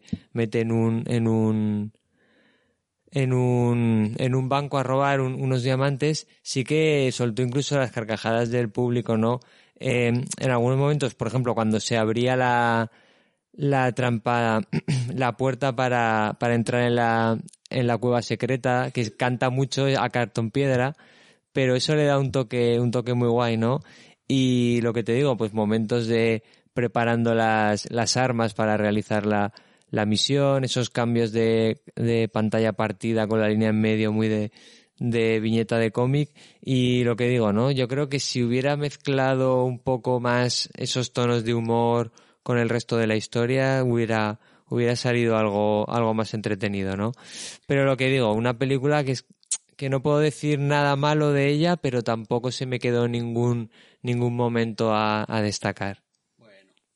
No pasa nada. Y la, que sí que que ha destacado, sobre todo en, en, en mucha gente que la vio el, creo que también fue el sábado, ese primer sábado de festival, fue Cerdita, la, pues la primera, el debut en el largo de Carlota Pereda, que ya había, pues lo creo que consiguió un Goya con, con su, con su corto anterior, que precisamente se llamaba Cerdita, y que básicamente lo que hace es ampliar un poco lo que nos mostraba ya en aquel corto, con aquí con Laura Galán, ¿no? Que maja es, por cierto, que guay como protagonista. Eh, y eso, pues que Carlota Preda nos transporta más o menos aquí hasta un pueblo de Extremadura para enseñarnos la vida de, de Sara, interpretada tan, tan guay, tan guay. La verdad es que da gusto porque lo da todo eh, Laura Galán en este personaje. Y Sara es una adolescente, pues como que muchos chavales y vecinos del pueblo pues le hacen bullying por, pues por tener sobrepeso pero un buen día pues se le presenta ¿no? a este personaje como una especie de dicotomía, ¿no? Cuando un asesino en serie aparece por el pueblo y rapta a varias chicas, de las que se, pues de estas que se meten bastante con ella. Entonces, ¿qué hacer? Si denunciar lo que ha visto o callarse y vengarse así de, de ellas. Y bueno, pasan más cosas, ¿no? Pues como una especie de relación también un poco con el, con ese asesino en serie. Eh, yo creo que también mejor contar poco Además se ha estrenado, lleva una semana en cines, eh, ahora que hemos grabado, se ha estrenado como justo después de Sitges, a, mediados de octubre este 2022 se ha, se ha estrenado. Yo os recomiendo que vayáis a verla al cine porque me, me imagino que ganará bastante en pantalla grande. Y eso, pues costumbrismo no extremeño, un poco de ahí de casticeo, con tintes de terror, no, pues la matanza de Texas, ¿no? Se ha oído mucho por la, la matanza de, de Extremadura, podemos decirlo, se ha oído mucho por, por Sitges ahí en el boca a boca, eh, pero que yo sí que creo que funciona mejor en este caso el costumbrismo muy cercano a mí, a mí al menos me recordó mucho al, al primer Alex de la Iglesia en el que todos estos diálogos le funcionaban muy bien y te reías mucho aunque hubiera detrás pues ciencia ficción en su caso Sí, un- o, o terror suspensa en el caso de Carlota Un Almodóvar que nombramos también. Sí, sí, sí, que además, además le, le pega ahí. Eh, y no sé, pues eso, que ya, ya te digo, creo que funciona mejor toda esta primera parte, cómo está mezclado el suspense, ¿no? Y el, y el terror con el, con el humor, que un cierta parte del medio que me cansó un poquito, pero bueno, creo que la película también te termina por todo lo alto, así que no sé, para mí un buen debut, quizá me esperaba un poquito más porque venía de triunfar bastante en el Fantastic Fest en, ahí en Austin, en Texas, eh, pero bueno, creo que ha sido un año que les ha ido mucho lo latino también a, a los Yankees en el Fantastic Fest y han dado premios como a mucho mexicano, también a otra película española, la de Eduardo Casanova, aquí a Cerdita, mejor peli de terror, pues bueno, no sé si será la mejor peli de terror, al menos toca el género, en un, en un Sitges en el que tampoco ha habido mucho cine de terror, todo hay que decirlo, y no sé qué os habrá parecido a, a vosotros dos. Pues a mí un poco las cosas que has comentado, o sea, yo súper contento y, y me parece muy positivo que, que digamos una película así, con una directora femenina española, pues lo, haya petado tanto y eso está claro que son buenas noticias, pero a mí me dejó un poco así como a medias, con sentimientos encontrados, porque hay cosas que funcionan muy bien, sobre todo la parte que es la que tú has comentado, la parte de la España más cañí, ¿no? Que con una Carmen Machi que está genial, está súper bien, que es que se come en cada línea de diálogo se come, se come la pantalla. Pero claro, yo la estaba viendo y me estaba riendo mucho y pasándomelo muy bien, pero estaba diciendo, es que esto, estando guay hecho, porque la peli lo hace muy bien, es entre comillas mm, fácil hacerlo. O sea, estamos muy habituados, sabemos cómo funcionan muy bien los resortes de la España cañí, ¿vale? Entonces, yo estaba deseando que la película tirase por otros lados. Y el problema es que cuando la película tira por otros lados, mucho más crudos, mucho más de, pues eso, más parecidos a la matanza de Texas, más de un slasher como bastante crudo y tal, a mí me dejó muy frío, no, no, no entré nada en esa parte. Entonces, eh, pues bueno, la peli tiene cosas que están muy bien, yo creo que merece la pena verla, pero, pero me dejó un poco, un poco así a medias. Sí, como, como comentas, eh, queda un poco como, como dos partes diferenciadas, ¿no? Esa primera parte que, vamos, yo creo que nos encantó a todos y estábamos toda la sala riendo las, riendo con los, con los comentarios de, de Carmen Machi, de la madre, que lo hace muy bien, eh, sufriendo con, con, con esta chica, ¿no? Con la protagonista, con, con esa incomodidad por el bullying. Y, y luego sí que gira a, a, ese tono más sórdido, más slasher, que ya te digo que a mí, a mí y a, y a- y a Iván yo creo que nos ha funcionado mucho más que a ti. No sé si es porque nos, nos pilló más desprevenidos o etcétera, pero yo sí que destaco esa, esa última mitad porque lo hace muy bien. O sea, consigue ese ambiente sórdido eh, que, que habían intentado hacerlo ya en los 2000, eh, emulando a la matanza de Texas y con todo ese torturpón, o por ejemplo los, los Sonetti con su, con su versión también de, de homenaje a la matanza de Texas, y pienso que siendo una directora eh, tan primeriza y vamos, que ni ha hecho terror ni ha hecho nada, eh, tiene muy buena mano para conseguir esa, esa atmósfera y, y, y lo hace muy bien en, en ese último, último tercio de película. Bueno, pues nada, no, no hay mucho más que decir. No, y que nos dieron un, Y que, unos no- y fuets. que nos dieron fueta al salir y a mí me salvó porque tenía hambre de la hostia cuando salimos del, del cine que se gasta mucho dinero en Sitges. Eh, Para guía de supervivencia de habrá No, que no decir que- lleves que es un poco caro. No Sitges lleves también. dinero. Empezad a ahorrar. Sí, sí. Eh, Boliski, te toca a ti, que te despertaste un día por la mañana yéndote ahí al, al el director de Rementari, Paul Urquijo, que te transportó ahí a- al País Vasco del siglo VII y para contarte leyendas Sí, vascas. que, que me la liaron porque cuando yo Hostia, cuando yo miré cuando miré el horario era las ocho y cuarto y yo me desperté fui allí y resulta que empezaba a menos cuarto pero no- yo no estoy loco eh que, que había gente también que estaba allí que vio que, que era menos cuarto No, ¿eh? era- no eras el único. Y bueno, ¿y qué, qué, el- qué tal por los bosques de Irati? O sea, eh, la gente lo- la ha puesto realmente bien. Y a mí Rementari me pareció graciosa, pero tenía pintas de ser un poco densita la peli. No yo sé. yo tenía miedo porque eran casi dos horas y las ocho y cuarto de, de la mañana una historia de folclore y demás pero me fue ganando poco a poco y, y tanto la, ya no tanto la historia quizás, sino visualmente eh, está bastante, bastante guay. Bueno, ¿no? es que ha salido el tráiler y yo no sé si la peli me va a gustar o no, pero el tráiler es espectacular. O sea, unas imágenes de, de, de la hostia. Y parece que no sé si han eh, el poco dinero o el dinero que han tenido lo han usado muy bien, pero hostia, incluso los efectos y todo eso se ven se ven de puta madre. No sé si el nivel ahí aguanta para más en el auditorio y que la pantalla es tan grande, no sé. Dicen que es la Excalibur vasca, ¿no? no sé si tú has visto la peli de John Purban o no, pero vamos. Eh, ya te digo que es una historia, pues vamos, como teníamos en el Rementari, es una historia de, de, de la mitología del folclore vasco, ¿no? Está hablada en, está hablada en, en euskera.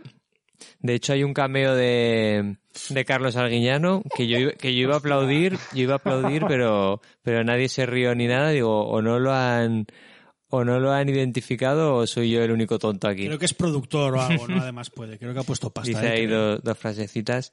Sale haciendo una ruleta rusa de tortilla, como en Airbag. Hostia, Airbag, ¿no? Es peli que... eh, En fin, otro día hablamos de Airbag. No quiero... Que habrá mucho fan por aquí. Y lo, y, y lo que digo, ¿no? Es muy, pues eso, una, una historia de, de mitología del folclore vasco y eso, ¿no? Pues entra mucho la, lo que es la, las cosas muy fantásticas también, ¿no? O sea, eh, dentro de que es mitología, aparte hay mucha, mucha fantasía, ¿no? Pues una mujer serpiente o, o una mujer con los pies de, con los pies de, de ave. Y lo, y lo que digo, ¿no? Lo ¿Pero que es es, muy metida para dentro la peli o tiene acción, ritmo...? o sea, no tiene un ritmo muy loco, pero ya te digo que no se me hizo nada dura y se sigue bastante guay. Y lo que digo, lo que más destaco es lo que es habitual en, en este tipo de producciones, ¿no? Pues el diseño de producción, los, los escenarios, los, el vestuario, pero sobre todo esos momentos más de, de fantástico, pues lo que digo, la mujer, esta serpiente en la cueva, eh, tampoco quiero contar mucho, ¿no? Pero están muy bien implementados, eh, el CGI, etcétera, y, y lo que más destaco es eso, ¿no? O sea, que es una película que yo eh, recomiendo ver y sobre todo recomiendo verla en, en pantalla grande, ¿no? Si, si es posible. Bien, a ver, yo creo que las que la estrenarán. Tendrá un estreno, no sé si grandecito o no, pero que, que, la, que estrenarán. Y, y Pinker poco tiene que decir, porque además yo creo que estas, estas mandangas a ti no te gustan una mierda, ¿verdad? No, me, me, me llama la atención y la, la, la comparación con Excalibur y tal me llama la atención. Lo que pasa que por otro lado son un tipo de pelis que, mm, que hay que ir con ganas de ver. Incluso la de, Gr- de Green Knight, que fue el Sitges pasado o fue hace más, no, no me acuerdo, pero son pelis El densas pasado, que- el pasado creo que fuiste, sí. Claro, son, son pelis densas que tienes que ir con una predisposición buena para verlas porque si no, eh, si no, por muy bien que estén, pueden ser duras de ver. Entonces sí, sí que me llama la atención, pero bueno, hay que estar en el mood un poco, ¿no? Di- diría que quizás sin ser tan, ya no tan pretenciosa, pero sin, sin buscar, eh, sin tener tanta preparación, eh, tanto bagaje detrás como, como de Northman, por ejemplo, de este año, es una película que, que es muy disfrutable y que, no sé, debemos estar orgullosos, ¿no? Que de nuestro, de nuestro país salgan, salgan producciones así, ¿no? Tan guays. Guay, guay, pues nada, positivamos. Yo, a mí también me, me das ganas de verla. La que no sé si me da tanta ganas de ver, Moliski, Tales from the Occult, que tenemos aquí a Fruit Chan, eh, y junto con varios directores más de, de Hong Kong, nos traen, me imagino que es una peli de segmentos, ¿no? De, de historias y que, pues bueno, Nada, yo es que yo ya sabía que me metía aquí al barro, pero, pero la vi en el retiro y, y digo, a mí me va, me va esto y, y me fui a verla. Y bueno, eh, son casi dos horas, son tres historias y tampoco, tampoco hay que destacar mucho, ¿no? De ellas. Sí que mezclan, pues eso, folclore, folclore hong- hongkonés, ¿no? De, de historias suyas y tiene tantos momentos así de terror como, como de comedia, ¿no? pero se quedan muy, muy flojillas las, las tres historias, ¿no? La primera es bastante simpática, ¿no? Eh, por el girito que, un giro que le dan, que le dan al final. La segunda sí que se presentaba como algo más loca, porque era casi como un phone footage, eh, cogía un poco la tónica de, que hemos comentado en The Stream, ¿no? Que, que se está utilizando mucho este, estos últimos años, ¿no? De un youtuber o de alguien de, de internet, ¿no? Que se graba eh, en un centro comercial. Y por último, la tercera, que me pareció la, la más divertida y quizás eh, me fui con ese buen sabor de boca porque la pusieron la última para cerrar, ¿no? Que era en, en una comunidad de, de vecinos y lo mismo, tiene momentos muy, muy divertidos, ¿no? Pero, pero vamos, es una película que yo creo que va a pasar sin, sin plena ni gloria. Bueno, pues no sabemos si la veremos. La que sí que os queremos recomendar, Pinker y yo, que nos la vemos, nos la vimos a la hora de comer y que bueno, que la peli la verdad es que no es que no sea divertida, pero se hace un poquito durilla de ver pasas horas.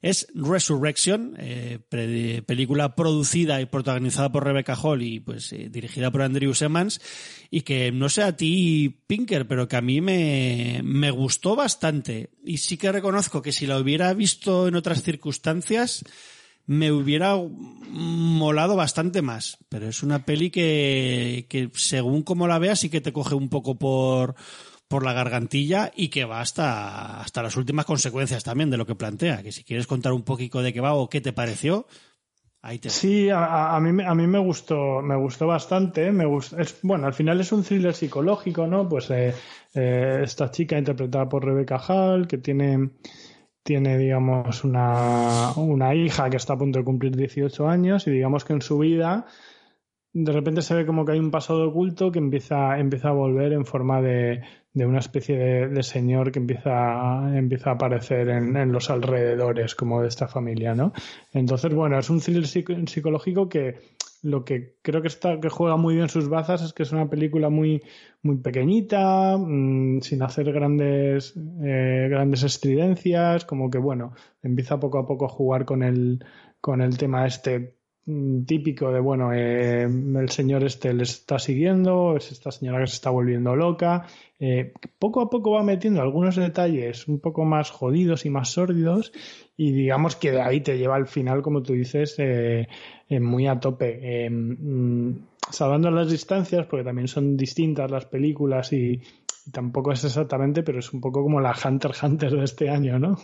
en muchos aspectos ¿No te, ¿No te pareció, Iván? Pues igual por ritmo y por cómo acaba esta- estallando todo, yo creo que sí. O sea, no hemos dicho que el, que el señor ese que le, que le vuelve a rejoder un poco la vida es Steve Roth, que está, que está bastante bien en, en su papel también. Y eso, lo bueno es eso, es, o sea, es una putada decirlo así, pero porque, que ha pasado mucho, creo yo, además en, en este festival, con torno a las películas sobre, sobre mujeres acosadas o no, o que, o que alguien les jode la vida que, que es eso, ver cómo aparentemente es una Rebecca Hall, parece una tía muy dura, y ver cómo con poco, ¿no? Que en realidad no es tan poco, porque luego lo vamos sabiendo todo, eh, poco a poco, cómo se va, cómo se va destruyendo, ¿no? Ese castillo ahí poco a poco, que parece que sea eso, como muy sólido, pero en realidad es un castillito de naipes, y cómo se acaba hundiendo el personaje, hostia, es, es muy chunga, eh, la peli, y bueno,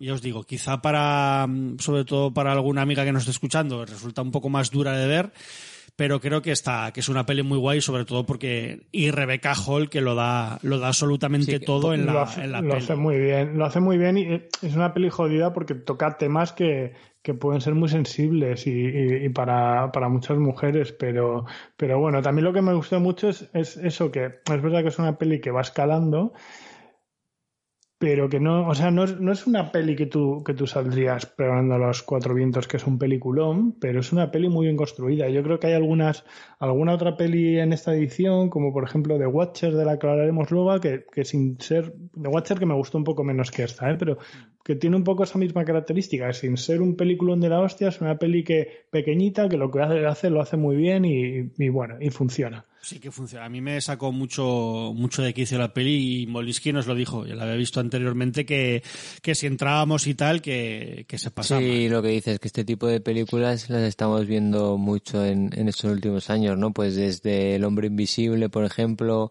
o la propia The Night's House, ¿era? Sí, con, con, Con Rebecca con Hall. También. O Sí, este, que es en plan de, "Jo, esta señora que deje de sufrir ya, por o este, favor. o este mismo año la, la de Men, ¿no? De, de Alex, de Alex Garland, que también Calla juega que, mucho que- que con- todavía no la he visto. No, No, pero decir que, nada. decir que juega mucho también con eso, ¿no? Pues una chica un poco atormentada. Son mejores estas que hemos hablado que, que Men, ¿eh?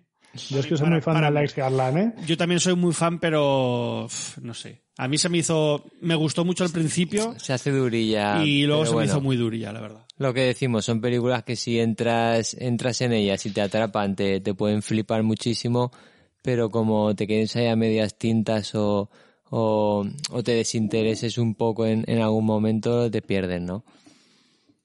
Para mí, recomendación total, ¿eh? O sea, muy, muy guay la peli y está eso. Está, también está en el video, en el videoclub comunitario hace, hace bastante tiempo, además. Eh, como no sé cuándo estrenarán en algún videoclub comunitario, en Filmin, es la, la paradoja de Antarex esta, dirigida por Luis Tinoco, que la verdad es que de él no sé nada y sé poco. Molinsky. Toma, y te, y vamos- te- y te ha quedado, y te ha quedado un pareado y todo, ha ¿eh? sido, ha sido a propósito. El que- pareado de Antarex. Sí. Yo no lo he visto No, tampoco. esto es de ¿eh? José. José, que... Esto lo vi yo. Esto lo viste en el online y, y ¿qué tal? Pues me la vi en el online, que fue de las poquitas que pude este año eh, completar, digamos, la programación presencial con el online, que es algo que en los últimos dos años me ha parecido que ha estado muy guay. Este año da un poco, o sea, mola mucho volver a la Ángel Sala, presencialidad. que está más flojo el online, cabrón. Pero daba, sí, la verdad es que se echaba un poco de menos más, más- algo así más, más potente en el online, pero bueno, al final me acabé viendo esta peli que me da un poco de rabia porque es una peli muy pequeñita, ¿vale? Y que, que, que es muy interesante a nivel científico porque, bueno, plantea... La película eh, habla de, de- de- es una chica que es científica, que, está metida en el programa SETI, que es este programa de análisis de, lo voy a hablar fatal, voy a explicar todo esto fatal si algún científico me escucha, pero bueno, que está escuchando ondas de radio y tal eh, procedentes del espacio exterior para intentar localizar lo que pudieran ser, eh, digamos, signos de vida extraterrestre, ¿vale? Y se le plantea un dilema, que es que su padre, a la vez de todo esto, su padre se está muriendo justo cuando eh, llega una señal que tiene, tiene bastantes probabilidades de ser una, una señal importante, no, no una falsa alarma, ¿vale? Entonces, entonces plantea esta dicotomía. La parte, la parte, siendo una peli muy pequeñita, la parte científica está guay porque al final lo que está haciendo eh, todo el rato la película a nivel científico es, es precisamente establecer el criterio científico de, bueno, pues esto primero tenemos que hacer esta prueba. Todo en, en clave de thriller, ¿eh? con un montón de dificultades por medio, pero al final es ella en una habitación de un observatorio en medio de una tormenta, pues intentando, digamos, pasar eh, todos los protocolos de certificación que tienen, que tienen eh, el programa SETI para ver si esta realmente es una señal mm, extra, de origen extraterrestre o no, ¿vale? Eh, y esa parte está, es muy interesante y, y, y bueno, y tiene un ritmo de thriller que, que sin ser la hostia, pero está guay, no te aburres. Pero luego es que tiene toda la parte personal de su padre se está muriendo y todo esto que te lo mezcla, que bueno, funciona bien para no aburrirte, pero es que es muy de telenovela de la uno de la que se tragan nuestros, nuestros padres y nuestras madres después de comer. O sea, es muy, muy barata. Entonces, eh, bueno, pues ya te digo, sensación un poco agridulce porque la peli es muy voluntariosa y creo que tiene un punto de vista que, que mola, pero tiene otras partes un poco más flojillas. Pero vaya, que muy bien, vérmela en casa y complementar la programación de allí de Sitges, a mí me pareció bien. No me pareció tan mal esta la paradoja de Antares. Bueno, pues ahí, ahí queda la mini recomendación, sí y no. Eh, Tropic, de Eduard Salier. No sé quién vio esto. Esto va de una Yo- isla yo- tropical, Molisky. Yo la vi en el, en el Meliá. Eh, Meliá, ¿A las Y- nueve de la mañana? No. Pues no lo sé si a media mañana, pero, pero algo así, sí. Y la verdad es que tengo un poco sentimientos encontrados, ¿no? Con esta, con esta peli. Y la verdad que tiene muy buenas, muy buenas notas en, en Letterboxd y lo ve. O sea, mucha gente le, le ha gustado mucho. Y peca un poco de, de lo que ocurre en sus, en las óperas primas, ¿no? No sé si será ópera prima, eh, o no, sí que tiene alguna cosilla en Letterboxd veo, pero no sé si serán cortos, etcétera pero estaba eh, muy dentro de, la película por hablar un poco sobre ella. Son dos, dos hermanos gemelos, no sé si gemelos o, o mellizos, que, que están en la escuela para, para ser para ser astronautas, ¿no? Para, para realizar una misión, una misión a la luna y te muestran pues eso, ¿no? La competitividad que tienen tanto, tanto entre ellos como, como con los, los demás compañeros, ¿no? Para conseguir ser el, ese elegido que, que vaya, ¿no? Pues vemos cómo se preparan eh, con, las, con la resistencia en la bici, con, con las pruebas de mantener la, la, la respiración bajo el agua. Y, y eso, ¿no? Pues nos hace una, una muy buena presentación tanto de los hermanos como la competitividad entre ellos, como el entorno familiar, ¿no? Comentar que, que su madre eh, la interpreta eh, Marta Nieto, se llama esta actriz española que, que está haciendo bastantes, bastantes cosillas eh, en los últimos años, ¿no? La, podía- la pudimos ver el año pasado en la, en 3, en la película 3, de esta que jugaba mucho con el, Sí, con, con- los tiempos, con, con los sonidos, que el- nos gustó sí. muchísimo. Has dicho, la pudimos ver en tres, es decir, en tres pelis. o- Y, y eso, ¿no? Entonces, eh, tenemos la, pues este entorno familiar, ¿no? De competitividad, etcétera. Y hay un pequeño giro hacia lo fantástico, que es cuando están en un lago al lado de casa, eh, eh, practicando la, la respiración bajo el agua, como vemos que cae algo del cielo, un meteorito verde, como contamina el agua y alcanza a uno de los hermanos, el que, el que tenía unas mejores condiciones físicas y estaba más orientado a, a conseguir eh, ese, ese puesto de astronauta, como le atrapa este, este mejunje verde y queda eh, como medio quemado y, y desarrolla un retraso, men- un retraso mental, ¿no? Entonces la película cambia mucho, ¿no? Pues en tener que eh, tener la responsabilidad el hermano de ser él el que vaya, el que lo consiga y vaya a la luna, pero también como que se habían prometido que irían los dos, no solo uno de ellos. Mm, luego mete mucho eh, los amigos, eh, cada uno con su rollo campeones, cada uno con su cosilla eh, del, del nuevo colegio al que tiene que ir, ¿no?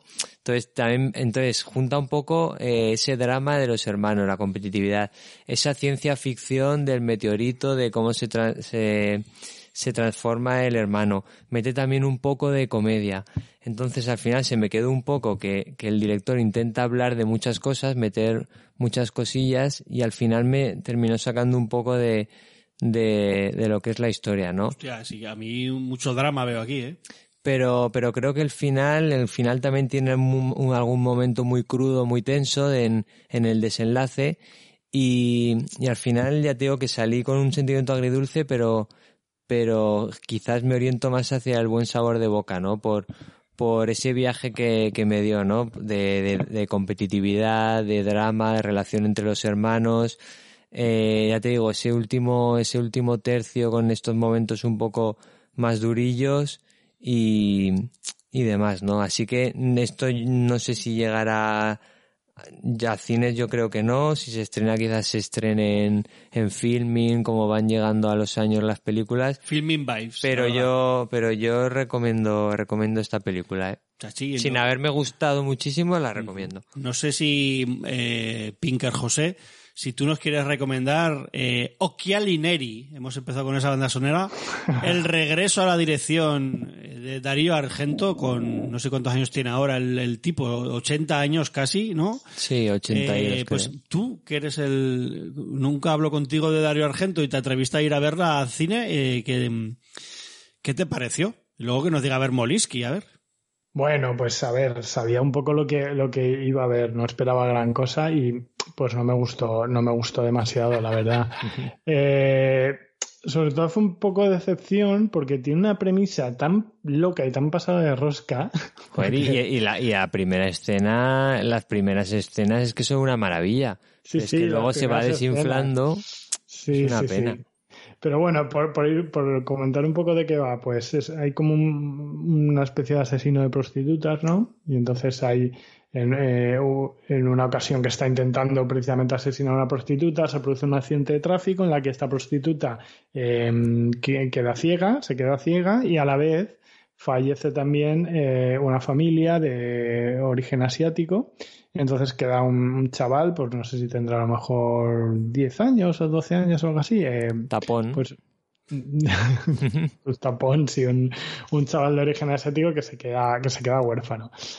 Entonces de repente la prostituta ciega es como que empieza a medio a buscar, medio secuestra al chaval para intentar como encontrar al asesino, medio huir de él, no sé, es como, es como la premisa para la body cop movie más loca de la historia, ¿vale? Pero, pero luego es que se acaba convirtiendo en, en, en, una, en un thriller como muy, muy tosco. mm, Se ve ahí como la mano muy pasada de rosca de, de algunas veces, pero es que las cosas que ocurren son como muy, no sé, bastante Sí, tostón. No- unas- y luego no tenemos muertes casi.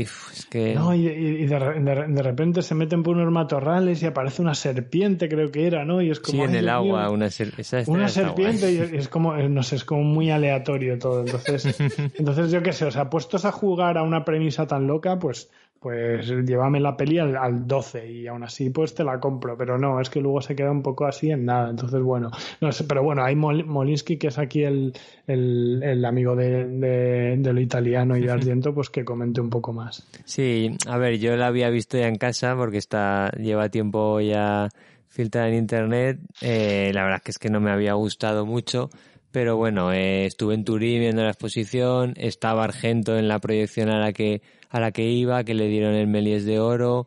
Entonces fui casi más por, por la experiencia, ¿no? Y por ver en pantalla grande.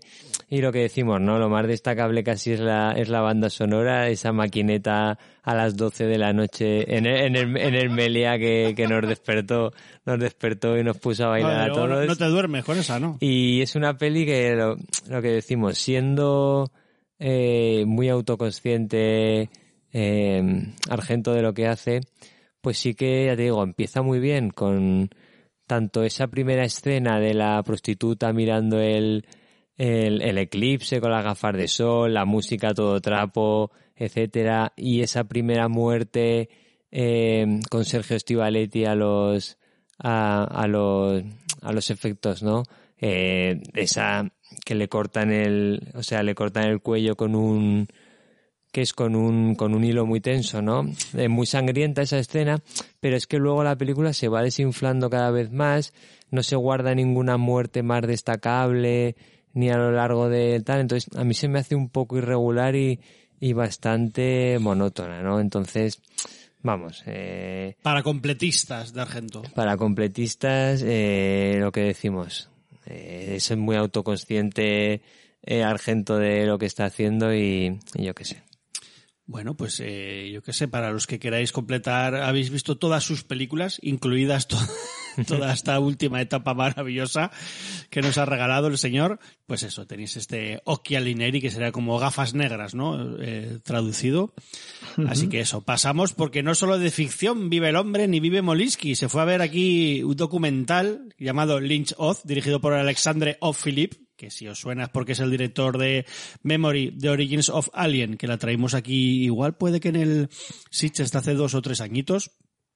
Y también, pues, un documental más famoso, ese 7852, que es el documental sobre la escena de la ducha de psicosis. Y bueno, que aquí lo que hace Molisky realmente es eh, juntar a, a un grupo de directores ¿no? Eh, desde David Lowery y alguno más por ahí a, a, hablar de sobre pues las coincidencias del cine de Lynch y, y la película del, del, mago de Oz. Sí, eso más que eso. más que un documental es eso, ¿no? Eh, se puede dividir casi en cinco capítulos en el que cada cada yo creo que eran todos directores. Eh, tenemos a Amy Nicholson, Amy Nicholson, que está sí que estoy viendo ahora en Letterboxd y no es directora, es actriz. Eh, pero luego tenemos, por ejemplo, a John Waters, tenemos a Karin Kusama, tenemos a Justin Benson y Aaron Morhead, que luego hablaremos de ellos, y lo que dices a David Lowery, ¿no? Y lo que hace más o menos cada uno es explicar un poco desde su punto de vista o cómo entiende el cine de Lynch y lo que decimos, ¿no? Esa relación eh, entre el mago de Oz eh, y su cine, ¿no? Pues cómo le marcó a David Lynch pero claro, lo que decimos siempre, esto David Lynch nunca dice nada, ni, ni explica nada, ¿no? Esto es como cada uno lo, lo ve, ¿no? Pues cómo piensan que, que le influenció al verla desde pequeño y, y demás, ¿no? Entonces por eso es, es bastante guay, porque hace un recorrido pues por todo el cine de Lynch, eh, y estás todo el rato en pantalla viendo, viendo secuencias de sus películas que, que te dan ganas, que ¿no? te dan ganas de, de ver todas, ¿no? Pues de ver Twin Peaks temporada do, temporada 3, eh, temporada 3 de ver Carretera Perdida, de ver Mulholland Drive, de ver sobre todo eh, Corazón Salvaje, que es la que más eh, elementos tiene de, del Mago de Oz, ¿no? Como, como ya he sabido. Y lo que decimos, ¿no? Eh, quizás se hace un poco demasiado largo porque es todo el rato hablando, hablando y hablando, eh, etcétera, pero bueno, todo fan de, de Lynch yo creo que, que, lo disfrutará.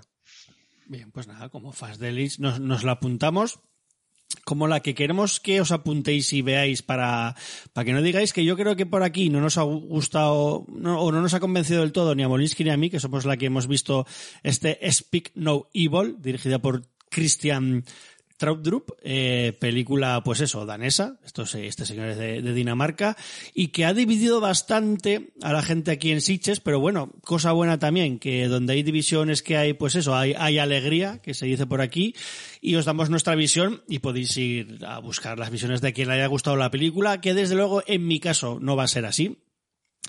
¿Qué nos cuenta este Speak No Evil? Pues es el, nos cuenta pues más o menos como una familia danesa que está, que visita a otra familia holandesa que conocieron en unas vacaciones en Italia. Que ahí me veía como muy representado este año que me he ido de vacaciones a Italia y yo pensaba, joder, ya no vuelvo a hablar con nadie que, que me diga algo, me pida fuego o tabaco en, en las vacaciones. Y eso lo que se suponía que iba a ser un fin de semana idílico, pues se comienza un poco a ir a, a, la mierda poquito a poco, pues porque los daneses intentan ser eh, educados más o menos no An, ante pues lo, lo, capullos o desagradables o hirientes que empiezan a ser los pues los los que son pues los no, es esta gente lo, o, holandeses no pues los, los holandeses. Y, y no sé ya digo que es una película que ha dado mucho que hablar a mí la verdad es que es una peli que me empieza interesando muchísimo, eh, pero además por, por aciertos muy guays, por lo que veo yo que son aciertos en, en pequeños detalles en el guion y en la dirección, eh, que luego son eh, otros detalles también en el guion y en la dirección los que me echan para atrás y hacen que me salga completamente del film. Pues por ejemplo al principio todo lo que es como una especie de incomodidad como muy susurrada a través de pequeñitos detalles, eh, frases que dicen esta familia holandesa a los daneses, eh, pullas que les meten, cosas que ves, eh, actitudes en frente con que tienen ellos con el hijo que tienen, de repente alguna imagen como como más de ensoñación, como de peli de terror que tiene que ver con el hijo y porque, porque el hijo no habla. No sé, como que todo yo creo que por lo menos son 40, 45, 50 minutos, que creo que hace todo muy bien sí. y que me recordó, pues eso, la han comparado un mogón de veces en, durante el festival a, a, Funny Games o a películas de Michael Haneke, que es como todo como muy velado, pero que te está jodiendo por dentro, pero que llega un, es todo esto yo lo compro, pero, eh, creo que la peli llega un momento que quiere epatar por epatar, o sea, ir como a, mira, yo te quiero joder la vida y mira cómo lo hago. No sé, y a mí eso me saca por completo de, de la película. Además tiene como alguna, algún pecadito de guion que al menos yo, alguna treta ahí, no lo trago, me parece muy, muy, muy horrible y ya te digo, hay un momento como antes de mitad de película que yo salgo por completo, no sé por qué muchos personajes actúan así y no sé por qué de repente todo eso tan poco a poco que te iban metiendo ha acelerado a, a, esos niveles y eso, además que todo acaba con una escena final bastante eh, tendría que ser como muy desagradable y muy muy jodida para el espectador y a mí ya os digo que que acaba por, por sacarme de la peli porque es como, bueno, pues si quieres joder a, al, al espectador ya lo he visto, pero me funcionaba mucho mejor cuando un personaje decía una palabra y no hacía semejantes barbaridades. Yo para mí un fail muy gordo y creo que Molinsky no sé si está un poco ahí conmigo o más no, o menos. a mí, o no. a mí sí que me ha gustado, o sea, sí que me ha hecho un pelín más de gracia, pero comparto más o menos contigo todo, ¿no? Eh, esa primera hora o 45 minutos son, son una auténtica maravilla y luego cuando hace ese giro un pelín tramposo para, para darnos ya ese desenlace que explote, para mí se queda un poco eh, a medio gas, ¿no? No me termino de, de, de dar ese, ese impacto y, y verle esa fuerza que, que creo que intentaba darle el, el director. Y eso, a mí sí que me ha hecho un pelín más de gracia porque me quedo un poco con, con todo el viaje y con el detalle que te comenté de que, de que no da explicaciones, ¿no? Entre comillas, de, Ajá. de por qué, de por qué hacen eso. Bueno, bastante Jane, que luego, por, por otra parte, también esa, eh, una frase, no como hay que me Esa, a mí, toda esa frase también me parece chulo, pero no sé, me parece demasiado todo pillado por las pinzas, cuando, ya te digo, me parece que va a joder por joder al final. Y a mí, eso es que es que no, no lo consigue. Sí que hay mucha gente que lo ha pasado muy mal y ha entrado mucho en la peli, o sea que, pues oye, pues eso, eso que se han llevado, pasarlo mal durante casi dos horas, eh, pues para ellos aquí nos recomendamos mucho, o sí, eh, este Speak No Evil. yo pero sí, ya- yo sí, mínimo una vez y que la recomiendo. decimos que, que ha suscitado bastante controversia y ha dado que hablar, que como mínimo eso pues es algo guay, como la que una peli que luego de pasada he querido ver y que no he visto es este Emergency Declaration, eh, casi 150 minutos y cuando lo he visto me he quedado digo, hostia, no han ido, no dura ni nada esta peli. Merecen la pena, ¿eh? Esta, superproducción coreana, además también repleta de actores, que si seguís un poco el cine coreano, pues conoceréis a, a muchos de ellos y que a Pinker, eh, eres de los que te ha gustado, que también he visto que había mucha gente que le ha parecido un truño, pero a ti te ha gustado. Véndeme, véndemela. A ver, yo creo que es una peli que objetivamente está muy guay. Lo que pasa que es una peli que va sobre seguro, es muy formulaica. Eh, bueno, es una peli básicamente una reformulación de las pelis de catástrofes, pues metiendo ahí eh, el tema de una pandemia ahora dentro de un avión, ¿vale? Muy, muy apropiada a los tiempos que hemos vivido últimamente, ¿vale? Eh, y luego tiene todos los, los, los típicos clichés del cine catástrofes están ahí, ¿vale?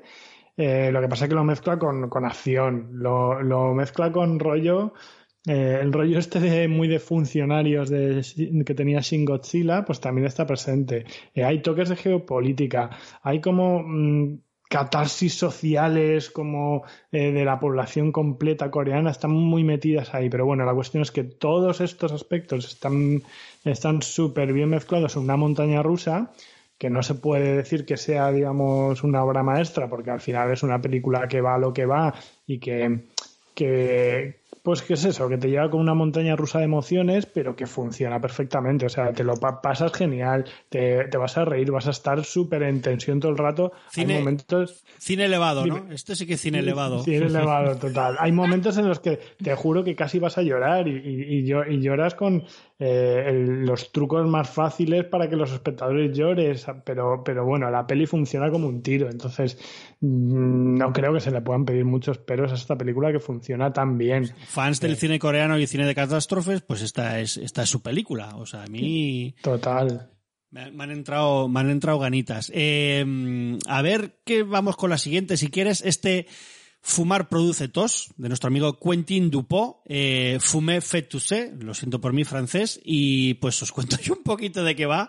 Eh, bueno, pues qué decir, ¿no? De Quentin Dupont que se ha convertido en un clásico ya del festival, que este año además venía por partida doble, luego os hablará Pinker de la otra peli que presentó en el festival, que era, ¿cómo se llamaba? Increíble pero cierto. Increíble pero cierto, sí. sí.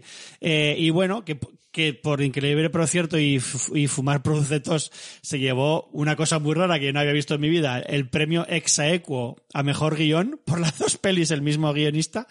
Pero eso, eh, ¿de qué va este mm, Fumar Producetos? Pues que eh, existe tampoco dicen en Francia, pero existe en, el, en, el, en la Tierra eh, como una, una especie de pandilla no de justicieros que se llaman la Tabac Force. De Power Rangers. De Power Rangers, muy, rollo dedican, Power Rangers. se dedican a salvar la Tierra pues de pues eso, de, desde monstruos. Aquí vemos en, cuando empieza la peli que está luchando contra una especie de, Una tortuga. de tortuga monstruosa, mortífera. Eh, y bueno, y reciben la orden de que les dice su, una especie de jefe rata que parece un, bueno, más que un Muppet, parece un personaje de, de la peli esta que tenía, de Meet the Feebles, una rata asquerosa. Yo creo que parece que se lo hayan pedido a Peter Jackson para hacer eso. Pues esa baba verde que se Sí, le sí, cae. asqueroso. Pues les dice que, que lo mejor va a ser que se vayan a hacer un retiro espiritual, pues como para reforzar un poco pues la, la cohesión que tienen ellos como grupo, porque parece que, que si no están muy, muy unidos, pues los poderes que tienen de tabaquiles, ¿no? Para destrozar a, a los malos y producirles cáncer. Me, pues- hizo, me hizo gracia que era un poco como LKC y Munitas, ¿eh? Era cada uno un, un químico del, Sí, del del tabaco.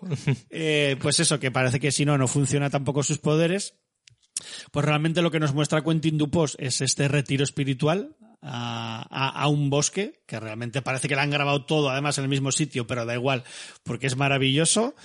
Eh, y bueno, pues más que nada creo que es una especie de eh, no sé cómo decirlo, Quentin Dupont se las arregla para hacer casi una, una película de, de pequeñas historias, porque ellos se van contando también, aparte de lo que les pasa a ellos, y vas viendo, se van, se van contando historias unos a otros en la hoguera, se llegan a contar como dos Sí, historias al, fin- al largas final y- son dos y, historias, un- sí. y una cortita que cuenta, que cuenta una niña también. Y, y eso pues que nos da casi su, su pequeña antología de, de paridas y surrealismo. Y lo que digo, o sea, para mí un placer ver a, a Mister Oizo que como aquí lo vuelve a conseguir, ¿no? Que, puedes disfrutar, un- es una peli súper loca, es una peli súper divertida y que al final sí que yo creo que en todo el cine de Quentin Dupont, eh, que bajo toda esta locura y este sinsentido, ¿no? Y la, y la risa y la, la parida, sí que creo que sabe mirar muy de cerca como a sus personajes, ¿no? Y, y enseñártelos todos siempre de un moño muy, muy entrañable y que, y que bajo esa tontería, eh, creo que es como su forma de, de mostrarnos la, la realidad o, o de enseñarnos cómo somos nosotros mismos como sociedad, pero a través de, pues eso, de su, quizás su mirada un poco de, de porros y de LSD y de, y de música francesa y qué queréis que os diga, que, que me lo paso muy bien y que, iba muy predispuesto a que me gustara mucho la peli y salí que me gustó más de lo que yo de lo que yo esperaba o sea que yo por mí muy bien no creo que sea su mejor peli pero es es muy guay y de hecho creo que del festival muchos han dicho que esta es la, la mejor de las dos que, que presentó no sé si Molinsky también le también le, le Sí, moló. yo poco más que decía, te digo, yo la vi ahí en Tramuntana a las 4 de, de la tarde y me entró, me entró genial y, y me lo pasé en grande, ¿no? Ya digo que es un poco sinvergüenza, entre comillas, por, por lo que os dije, ¿no? Que yo creo que tenía una peli de 50 minutos y, y tenía estas dos, tres historias cortitas por ahí y las, y parece como que las metió en la peli, pero vamos, que no tienen ningún desperdicio por, por delirantes, por, y, y por locas, ¿no? Entonces, nada, nada más que añadir, ¿no? Vamos, totalmente recomendable. Sí, yo que además vi- viendo también la otra, yo creo que lo que lo que últimamente tiene Quentin Dupieux es que básicamente hace ya lo que le da la gana, incluso a nivel formal, pues que esta peli de repente tenga esta estructura tan rara, porque en principio, no sé vosotros, pero yo no sabía que al final tenía esta estructura un poco de antología y, ni tampoco es una estructura clásica de antología, es como que el tío hace básicamente lo que le da la gana. Pero lo que mola mucho es que eh, mm, es muy gracioso y funciona muy bien eh, toda esta historia de estos Power Rangers, pero es que luego cada pequeña historia que te cuentan son muy buenas, son muy buenas y muy divertidas. Entonces, pues nada, muy, muy, muy fan de este Fumar Causa Tos. Guay, pues ahí tenemos la, la, nueva película de Quentin Dupo y ahora nos vamos a ir un momentico pues a una pequeña pausa musical o vamos a poner pues eso, la, la canción aquí de, de Sherry Gainsbourg, este Dieu fume de Avance, ¿no? algo así como yo que sé, que aquí fuman puros, no sé nada más, no sé francés, os la ponemos, es la canción que suena, creo que eran los créditos de Fumar Produce Tos. Nada, volvemos después de estas notas musicales francesas.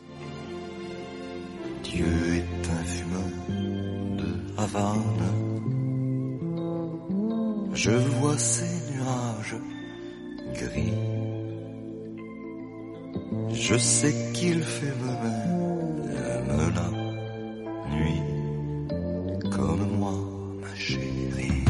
Tu n'es qu'un fumeur de gitane. Je vois tes volutes bleues faire parfois venir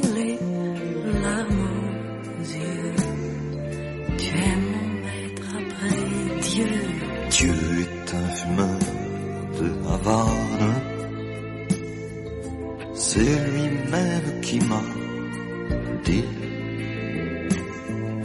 que la fumée envoie au paradis. Je le sais, ma chérie. Tu n'es qu'un fumeur de gitane. Sans elle, tu es malheureux.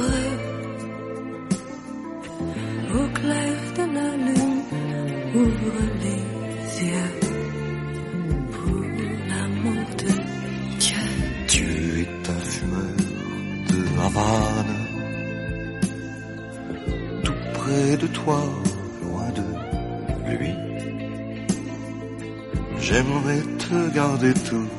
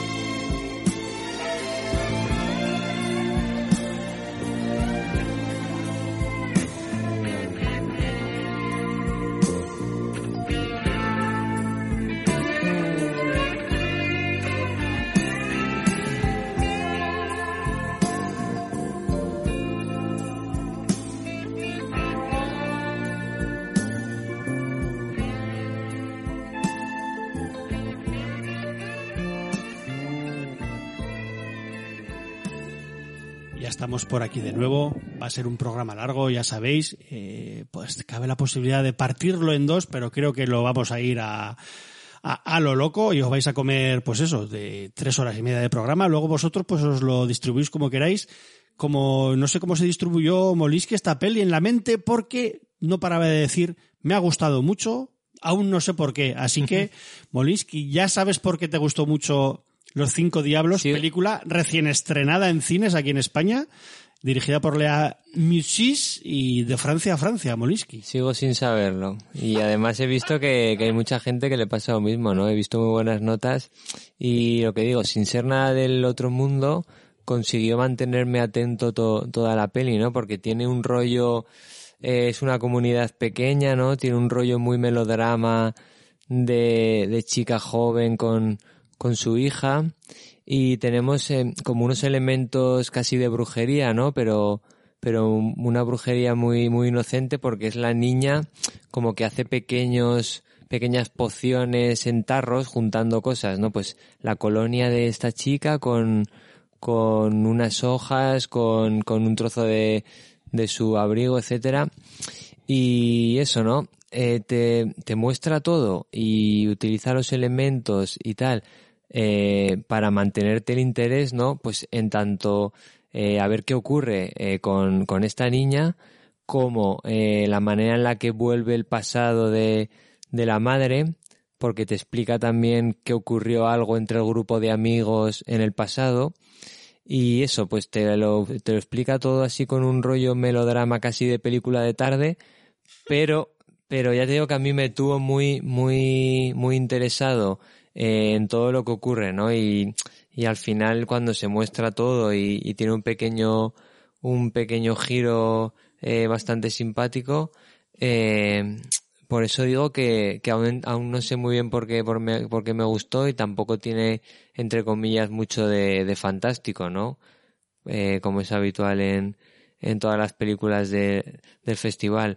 Pero vamos, yo recomiendo que, que vayan al cine, si, si aún están a tiempo cuando, cuando escuchen el programa y sigue, y sigue en cartelera. Está recién estrenada. eh, esperemos que sí. La que no sabemos cuándo veremos es esta Ennis Men, la película que Molinsko, Molinsko, Molinsky dijo que se la habían creado para él para ver si podía superar ver esta peli a las 9 de la mañana. ¿Qué con- coño a las nueve, a las ocho y a cuarto? las ocho y cuarto, madre mía.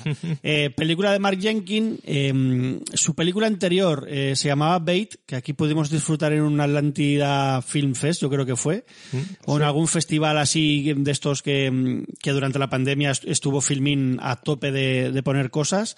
Eh, y una peli que lo petó un poquillo así en como de a- boca a boca y la, la vio mucha gente y yo que creo que sí que esto que este Mark Jenkins es un tipo que hace un cine eh, muy cercano casi al videoarte es alguien que lo rueda todo en formato analógico hasta sus últimas consecuencias y que en esta peli que digo yo Bait y si os acordáis es una especie de peli sobre mm, un tipo que tiene un bar con un- en, en un pequeña, en una pequeña ciudad de, de la costa y en Inglaterra creo que era y habla mucho como de la gentrificación en, este pueblo costero.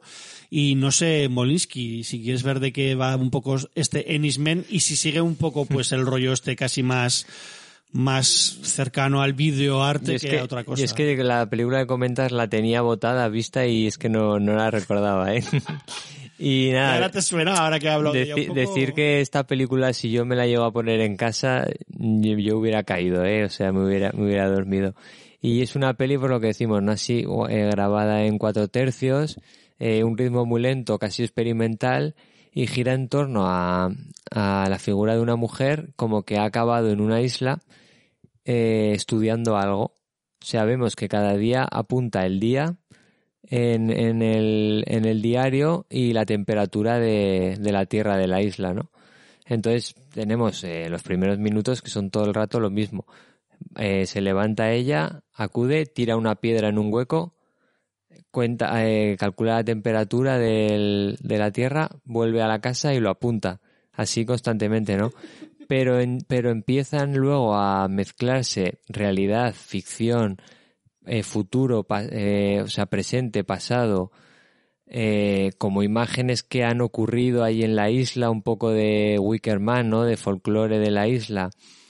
Mm, y te lo explica todo de un modo que yo entré mucho en el, entré mucho en esa atmósfera muy pausada, casi tediosa. De hecho, hubo gente que, que acabó dormida y tirando pestes cuando acabó la peli. Pero yo entré mucho en esa atmósfera, ¿no? Y hay un detalle que me di cuenta yo, por ejemplo, que te eh, dan una noticia en la radio y dicen el 20 de abril, por ejemplo, eh, 90. ocurrió, eh, eh, ha habido un accidente en un barco tal, y estás viendo que está escribiendo la chica los días y está, por ejemplo, en el 12 de abril ella. Entonces te quedas un poco, eh, un poco extrañado, ¿no? Entonces ya te digo, entré mucho en los elementos que utiliza, en la atmósfera, en lo que es verdad, lo que se está imaginando, si ocurrió en el pasado, si no ha ocurrido, y la verdad que como experiencia, eh, verla a las 8 de la mañana, una película que no sabía de qué iba y qué me esperaba, la verdad que la disfruté muchísimo y le puse incluso una media estrella más de la que le iba a poner solo por, por la gente. ¿no? Por el reto. por el y reto que- comentar que hay gen- que ha habido otras personas que, que le han gustado, por ejemplo, eh, Oscar Sueiro, no sé si lo conoces, que Sí, es amigo miembro de- de, amigo del pájaro del burlón. pájaro burlón, Sí, sí. que hemos comentado, hemos eh, intercambiado algún comentario por Instagram, etcétera, y, y es una es un chico que también le, le gustó mucho, ¿no? Sé que no soy el único loco, por lo menos. Muy bien. Yo, yo esta me quedo con las ganas porque la anterior peli del director, que yo también la pude ver en Filmin, me, yo, me moló bastante. Sí, era muy, la verdad es que era súper curiosa y visualmente era muy chula. Moliski, eh, por Eslovaquia, ¿quieres que, que lo saltemos? ¿Algo que decir de Night Siren? ¿De No. Teresa Noptova? Eh, pues eso, era una película que también gustó mucho y a mí no me, no me dijo mucho, ¿no? Pues es un, un poco una historia de lo que tenemos ya estos últimos años, ¿no? De, de chicas adolescentes en una, en un pueblo, pues eso, está en un pueblo pequeño, cerrado, entonces vemos un poco la, la, las situaciones a las que se, se expone, ¿no? Por ser mujer, por ser adolescente, etcétera, y entra un poco también el tema de, de la brujería, ¿no? Y un poco del empoderamiento de, de la mujer, como vimos el año pasado en esta She Will, de, producida por Argento. Entonces, eh, sí que es una película que está muy bien hecha, eh, pues juega un poco con el folclore de allí de, de Eslovaquia o Eslovenia, no me acuerdo lo que has dicho, pero ya te digo que a mí no me, no me dijo mucho. Eslovaquia. Eh, bueno, y nos volvemos a Francia, Pinker, porque tú sí que pudiste ver este increíble pero cierto, Increíble Mabre, eh, de Quentin Dupont, y, Sí. que a ti también te gustó, pero un poquito menos, ¿no? Creo yo que, que, la, que la anterior que hemos hablado. Sí, pero porque es una película realmente eh, más pequeña, más... Mira, justo vi- vino el director a presentarla y, él dijo que este año había hecho dos películas. eh, una, una peli era La Inteligente y otra era La Tonta, ¿vale? Entonces digamos que, claro, digamos que Fumar Datos es la, es la tonta porque, bueno, es, es, es muy chorra, es muy graciosa, es más, es más festivalera. Y esta al final, aunque tiene ese toque absurdo de, de todas las películas de Quentin Du- Dupont y, y ese humor, en realidad es una peli, sí que, sí que se nota que hay reflexiones más serias sobre eh, cómo la gente lleva el, el- paso de la edad, cómo lo afronta cada uno, eh, y que es una peli realmente que demuestra, yo no sé si tirará por ahí en el futuro Quentin Dupont, pero demuestra que en realidad cada vez va necesitando menos elementos absurdos porque yo creo que construye muy buenos personajes. Y que y, y realmente es que hay al- algunos momentos de esta peli que, que me recordaba a películas de Eric, Eric Romer. Entonces ya te digo yo no sé si te hará por allí pe- pero bueno al final es una es, pues es una especie de comedieta pequeña que, que te, te enseña dos parejas una pareja que se compra una casa que tiene una particularidad, a ver, a ver si me acuerdo y lo digo bien, era, te metes por una especie de trampilla que hay en la casa y es como que eh, tu vida va, te despiertas, a, a- o sea, apareces 12 horas más adelante, es como que viajas en el tiempo 12 horas más adelante, pero a la vez tu cuerpo retrocede tres días, o sea, rejuvenece tres días. Joder. Claro, entonces esta es como la premisa y de, de, pues una pareja que, que, que se muda a esa casa y digamos que la, la chica, la mujer de la pareja, se pierde totalmente la cabeza con, con este rollo de la casa y empieza a obsesionarse por rejuvenecer y tal, mientras que el otro pasa constantemente. Y luego es su relación con otra pareja, que, que son, es el jefe de, en el trabajo de- del, del hombre de esta primera pareja, que, que también tienen otra movida, que esta no la contaré porque, bueno, es, es absurdo, típico Dupieux, pero bueno, muy gracioso. Y es bueno, es un poco la, la- esas relaciones entre las dos parejas y, y, y los modos de afrontar, pues eso, ¿eh? el hacerse viejo y las obsesiones eh, por la juventud, ¿o ¿no? Que tiene cada uno. Y Yo cada vez lo llevo peor, ¿eh? No sé si esta la, la voy a ver, ¿eh? Joder. yo, yo, yo lo llevo bien, yo, yo creo que está bien la cosa. Pero bueno, básicamente es eso. Típico humor Dupié, muy graciosa, muy divertida. Quizá tiene más reflexión, al final se pueden sacar más cosas mm, de- al final que, que otras pelis. Y sobre todo lo que decía antes, que el tío ya hace lo que le da la gana y juega con la forma, porque aquí eh, empieza contando la película de una manera bastante convencional y luego digamos que es como que acelera el tempo y, te termina de contar la película como, como con una sucesión de escenas que te van dando saltos temporales y te van dando pinceladas de, de lo que va pasando, pero sin que haya una narración tan convencional como la primera parte. Entonces, bueno, yo qué sé, el tío escribe muy bien, el tío le tiene pillado el punto, escribe muy buenos personajes y yo creo que algunas veces te podrá hacer gustar más o menos, pero, pero siempre es un placer ya ver cualquier película de este tío. Y eso que a mí debo decir que, que hubo una fase que, que me sacaba mucho de quicio, porque me gustó mucho Raver, pero luego las siguientes pelis que hizo me parecían como muy repetir los mis- lo mismo sin, sin mucha gracia. Wrong y Wrong Cops y por ahí. Sí, y de hecho, ah, pues ahora tengo un poco ahí la mosca detrás de la oreja de igual las tengo que volver a ver porque igual, no sé, no estaba yo en el, en el rollo. Pero vaya, que, que bien, Dupie. Chachi, chachi. Eh, Molinsky, te toca a ti otra vez, porque si, si Dupont se ha convertido pues, en, uno de esos clásicos ya del Festival de Sitges, no menos esta, esta pareja de directores norteamericanos, Justin Benson y Aaron Moorhead, bueno, norteamericano, yo creo que son norte- norteamericanos, que tras coquetear últimamente con Disney, ¿no? Y sus, y varias de sus series, pues, pues vuelven a, a ese yo me lo guiso, yo me lo como, ¿no? Como nos tenían acostumbrados en The Endless Spring y Resolution, por poneros tres ejemplos de sus, de sus films, y que, no sé, siguen siendo esos cineastas de culto que, que son, eh, y sigue siendo una peli que si te gusta su rollo te gusta y si no sales por completo, sácame de las dudas. Ya no sé si de- Something in the dirt. Ya no sé si, peli. ya no sé si de culto, pero autores, autores y, y, y, y su toque propio, propio lo tienen, ¿no? Pues es una película muy pequeñita, de hecho se hizo en plena pandemia y, y es bastante rara, pero, pero bastante disfrutable, por lo menos, por lo menos como, como yo lo sentí, ¿no? Eh, tenemos a prácticamente una localización, tenemos a dos personajes, ellos dos, y, y es una película, te digo, que tanto el montaje como todos los elementos que incluye, la forma en la que lo cuenta, es como una mezcla muy rara, pero que a mí me, me funcionó mucho, ¿no? Eh, pues es como dos vecinos en un, en un, en un barrio prácticamente abandonado, ¿no? Como, de hecho, como que ha ocurrido una pandemia, por así decirlo, en lo que sobrevuelan drones, etcétera, y gira en torno a como un cenicero de cristal que brilla, es como un como algo mágico, ¿no? Un, un, un hecho así.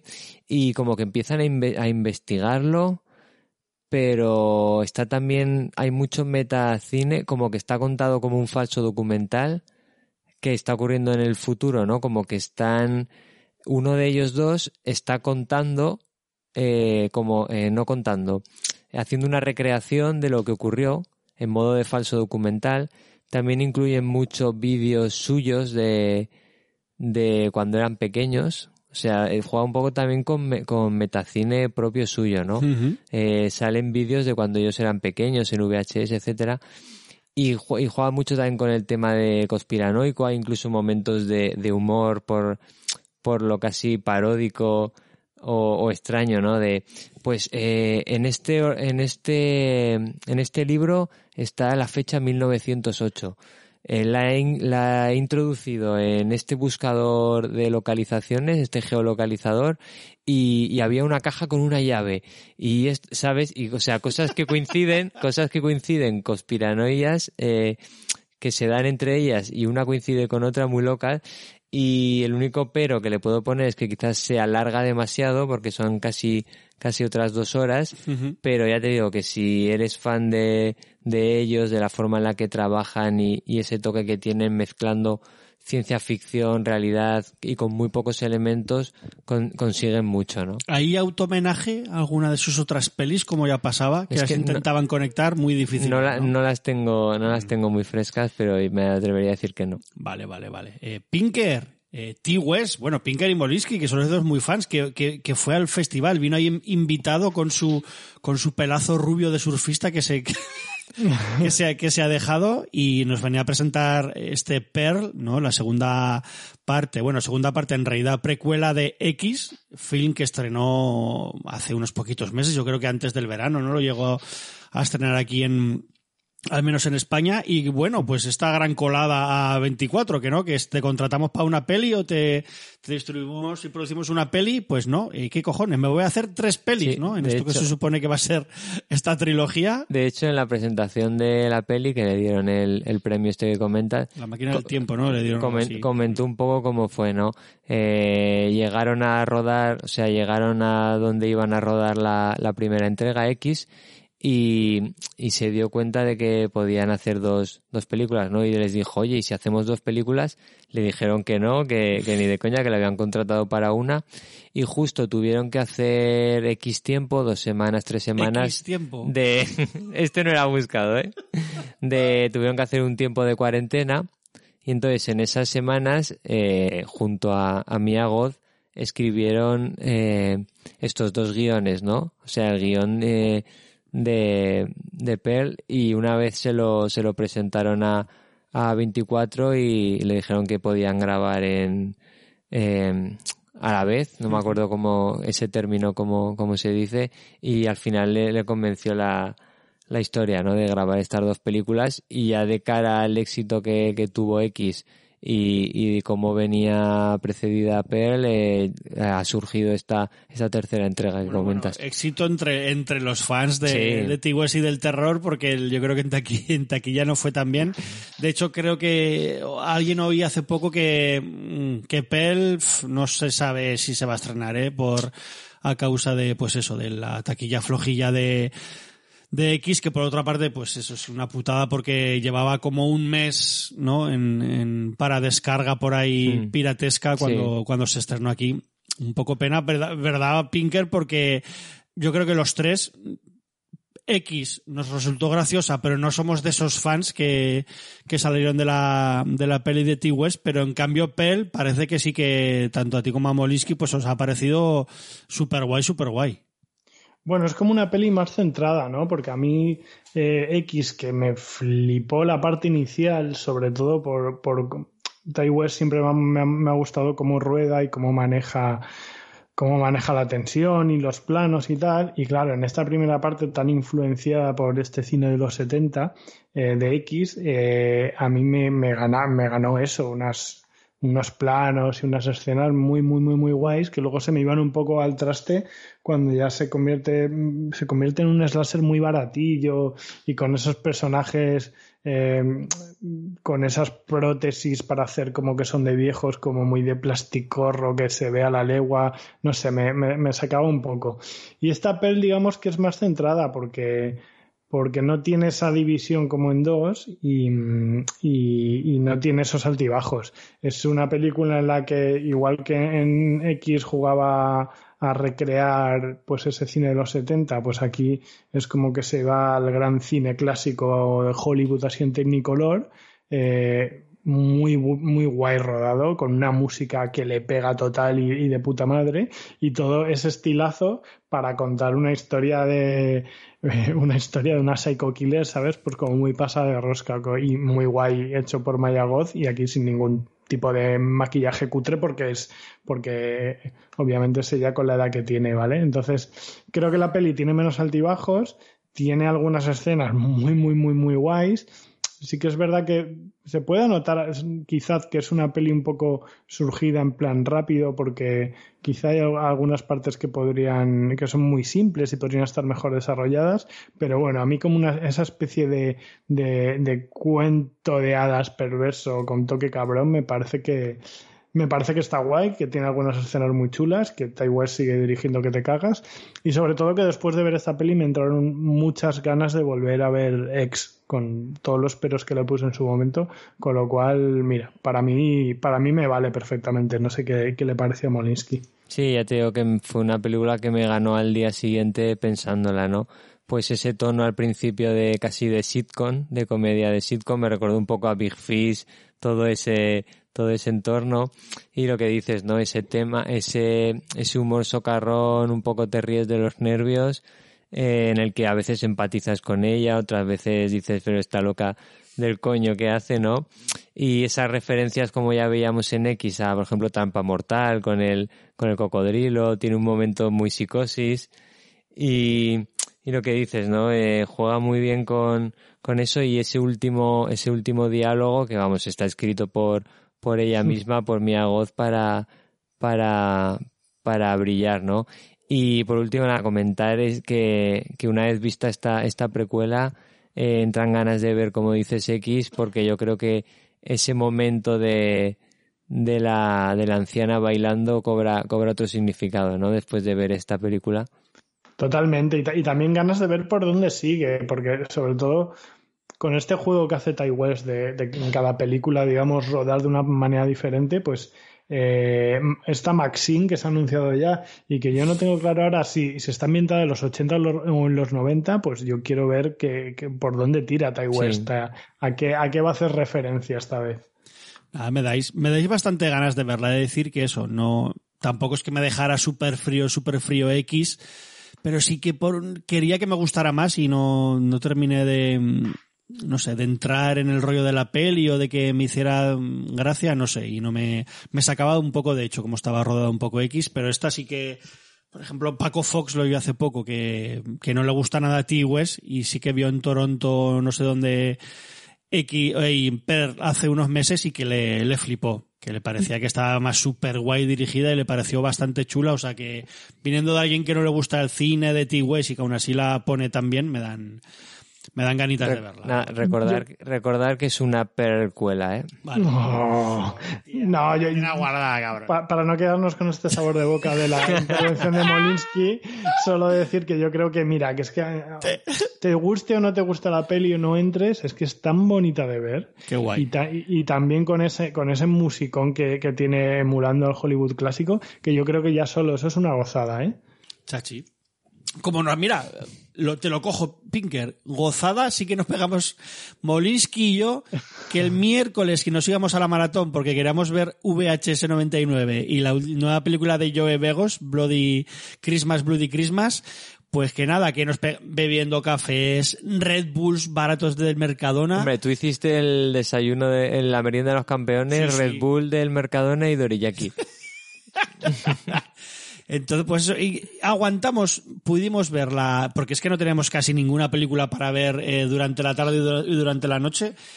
Aguantamos, pues, Molis, que aguantó como un campeón, Christmas Bloody Christmas. Además nos vino Joe Begos, eh, tremendo, una- tremendo porrazo. tremendo porrazo fumándose antes de entrar. a la- vino con un pedo exquisito a presentar su película.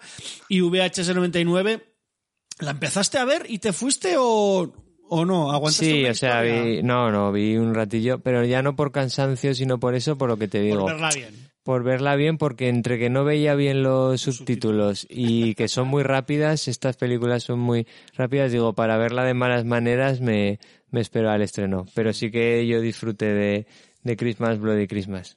Sí, o sea, pues nada, eh, vamos a deciros poco de las pelis por, por ir un poco más rapidillo. Christmas Bloody Christmas, pues eh, puedo decir que típica peli, entre comillas, de, de Joe Begos, como pues eso, mucho guiño a, al cine clásico ochentero de, de género. A la música. A la, la música todo. pues muy de sinte a tope. Y es eso, en, en, en Estados Unidos hay unas, en los centros comerciales, en las tiendas de, de Navidad, de regalos, de muñecos, pues han puesto Papá Noeles gigantes, eh, robots, para estar ahí para amenizar la tienda. Eh, pero lo que pasa es que se está- ya se ve en un detalle de una noticia que se están empezando a volver locos y a, matar a gente. Eso te lo dejan un poco de fondo porque sí que durante bastante rato de la película, por lo menos media hora o más de la película, eh, Joe Begos se centra en retratar a, dos personajes, a un chico y una chica que viven, pues eso, en, un pueblecito de Estados Unidos en el que nieva absolutamente todo el rato. Y por cierto, qué bonito nieva en esta peli de, de Joe Begos. Y casi yo es lo que más disfruté, ver a estos dos personas hablando y, para, y sin parar de hablar durante media hora media hora de peli que quizá los otros tres cuartos de hora que quedan son pelis cortitas. Yo creo que esta es una peli muy cortita ochenta y pocos minutos o algo así, que realmente es la carnicería de este Santa Claus robot mortífero asesino que va por ahí pues reventando cabezas con un hacha, partiendo gente por la mitad, atropellando gente, o sea, eh, bastante todo, pues eso, burro, muy al estilo de las tres primeras películas de, de Joe Begos, pero eso casi me quedo sobre todo con, con lo bonito que rueda Joe Begos, eh, visualmente la película es una pasada, rodada además en 16 milímetros, que joder, tiene una fotografía que me ha parecido casi la mejor fotografía de, de, de todo el festival y pues eso, se la han hecho en 16 milímetros que eh, casi nada, o sea, es, es, es un lujazo Sí, verlo. No, sé si sería escenario creado o rollo Eight White Sat, pero, Hostia, no sé. pero esa zona de el bar, la Sí, casa y la tienda está, está muy bien conseguido con, Está con ese morado. Pero eso, que casi disfruté más el viaje, todo del principio de ellos dos hablando y como parece son amigos, pero que sí que hay algo que parece que, que puede haber un poco de amor o se vayan a liar, pues todo eso hasta que pasa lo que pasa, que realmente pues el, el festín gore, que pues es un, es festín gore sin más. Sí, de pues, festival. visto- visto mil veces y pues para festival estaba yo en Vegos en la sala gritando también estaba Aplaudiendo su muerte. estaba Benson no Murget no me acuerdo cuál de los dos pues eh, grabando con el móvil todo y era el primero en aplaudir y entonces la gente aplaudía muy deprisa todo pues no sé eh, o sea bien peli de Joe Vegos pero también eso yo creo que mucho más disfrutable en en ambiente festivalero y de pizzas y de amigos que, que verla solo solo en casa.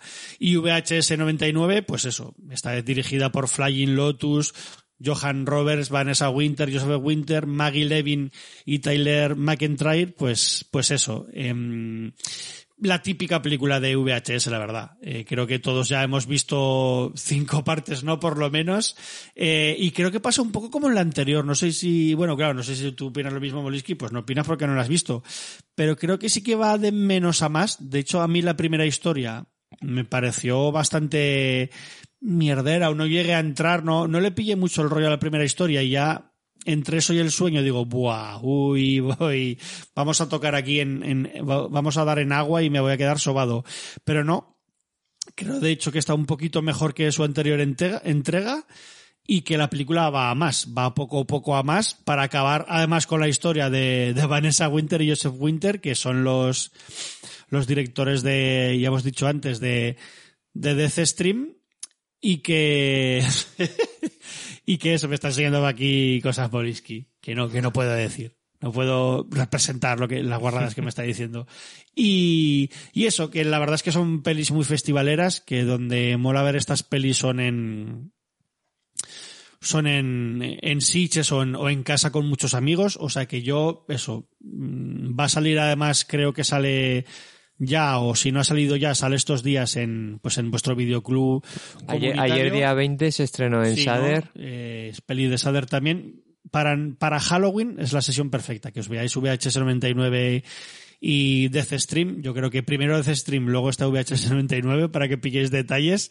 Eh, está muy guay. Y eso, a mí simple, sí que me parece mejor que, que la anterior parte y que decir que cuando estábamos en el festival se anunció ya VHS 85 para el año que viene, eh, que vuelve David, David Bruckner, que es uno de los productores, el director de, de la nueva Hellraiser, Eh, y pues eso, The Night House pues vuelve a dirigir aquí uno. También están por ahí eh, Saúl Guerrero, Natasha Kermani, Nelson Gigi, que yo ahora no caigo precisamente quiénes son, pero ojo al dato, tenemos a Scott Derrickson dirigiendo uno de los segmentos, que no sé por qué se ha metido aquí, oye, me parece cojonudo, y a ver qué, a ver qué nos da todo este VHS 85, que eso, pues cada vez la, las pelis y los segmentos. Ahora me acuerdo de Flying Lotus de este VHS 99, que es una locura como un templo, pero una, una, una puta locura.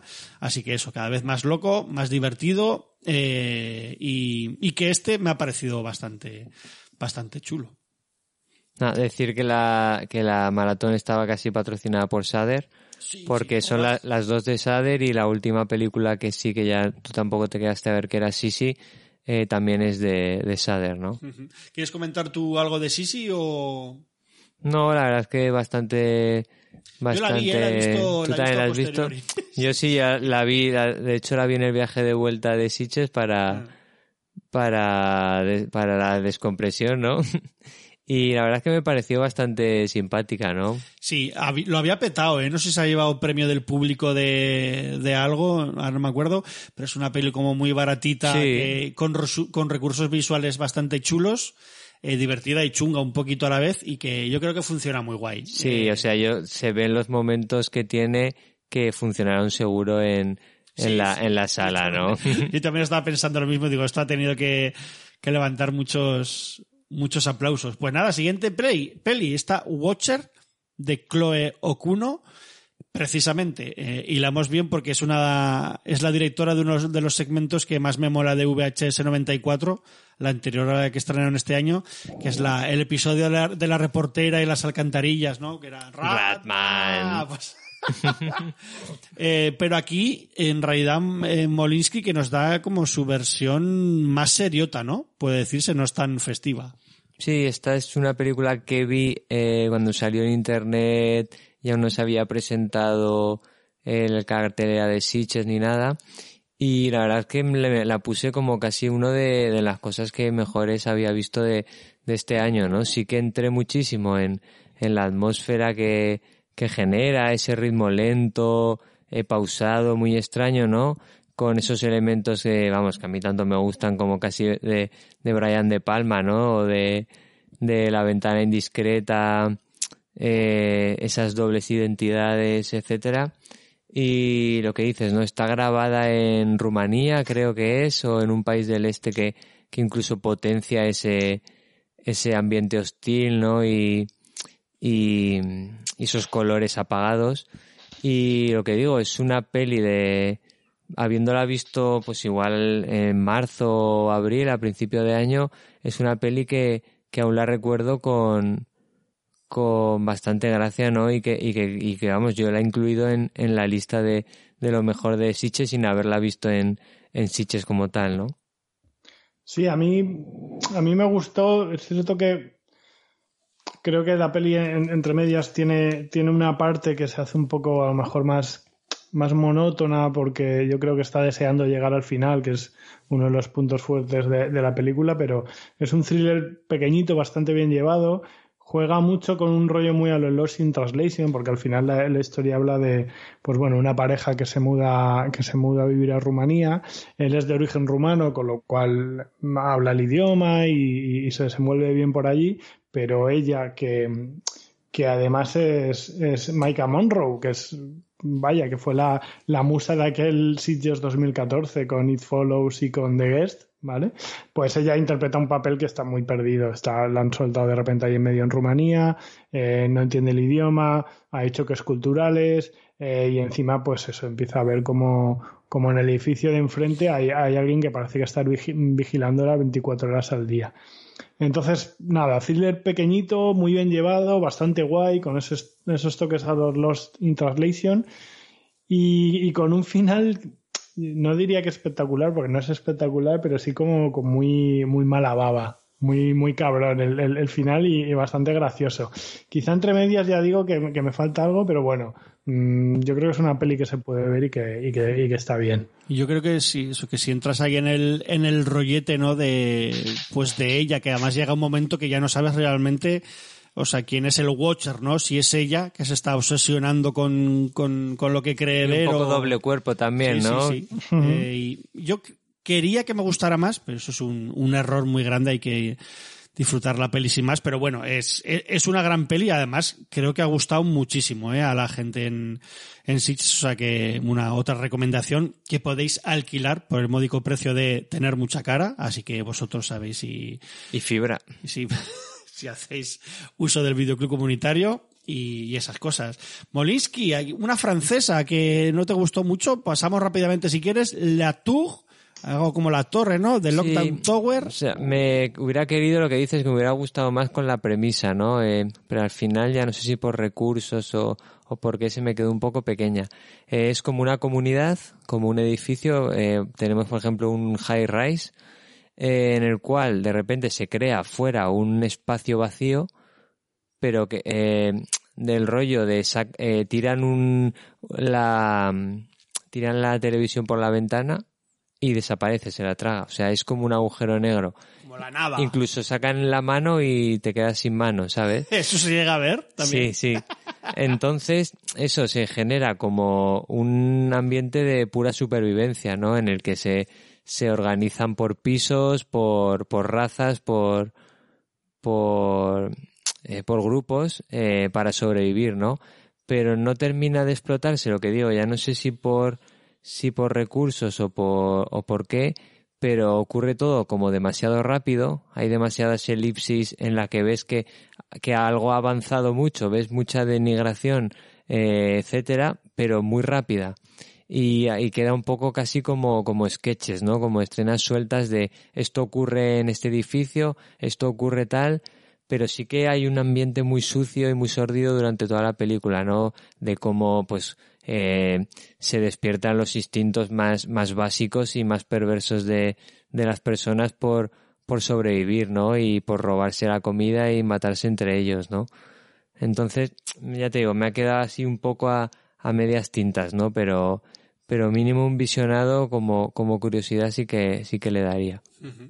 Pues ahí tenemos ahora, y con la peli que yo me despedí del festival, del festival ahí en, en físico, fue con esta huesera que por alguna razón tenía, eh, por haberlo escuchado en algún podcast, haber leído algo, tenía muchas ganas de ver esta peli mexicana dirigida por Michelle Garza y bueno, Y porque, porque tenía un tráiler muy guay. Sí, ¿eh? sí, el, el tráiler estaba también muy, muy chulo. Que Molisky no hace ver trailers, ¿eh? eso hay, todo hay que decirlo, pero yo sí que me los, yo me lo, me lo jamo casi todos.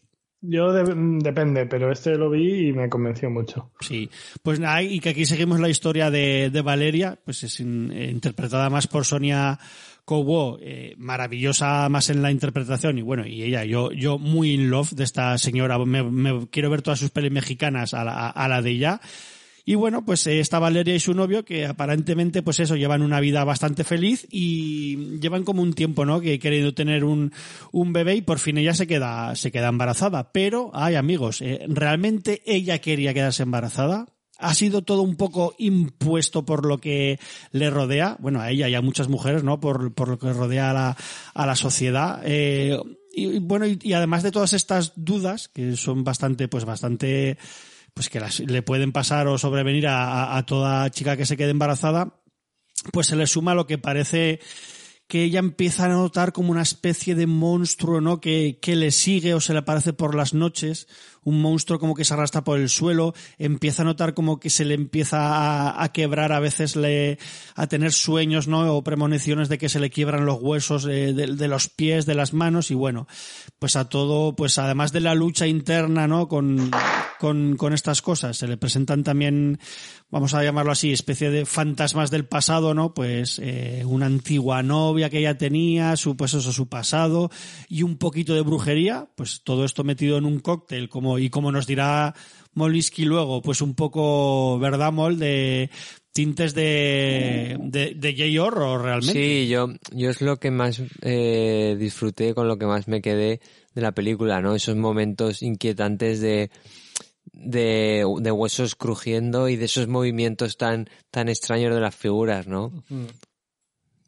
Y que no, además tú llegaste a hablar con, con la directora y le preguntaste... Sí, bueno, eh, presentaron la peli, la peli, la Sí. sesión en la que estuve y justo estaban en mi fila y le digo, oye, ¿cuánto de terror japonés hay en, en la película, no? Y me dijo que, que Junji Ito es una gran influencia suya, ¿no? Ah, pues que, qué guay. Yo decir que, que me gustó mucho. De hecho, yo sí que la pondría en mi top 5, top 6, nah, y por ahí se quedaría porque sí que entré mucho en la peli, pero, eh, joder, no, tampoco una pena porque sí que en alguna cosa va a tope, ¿no? En, en dar sustitos o en todo ese final un poco más bien mágico y tal o de brujería pero que me quedé con las ganas de que fuera un poco más de terror la peli, porque creo que cuando hay terror, que son tan solo estas cuatro o cinco escenas que hay, o un poquito del ambiente en alguna de las zonas de partes de la peli, cuando hay un poco de terror, funciona de la hostia, y creo que está muy bien dirigido, pero hacia mitad de peli, hacia el final, se va más al drama, mm, que también funciona muy guay como peli, es súper disfrutable,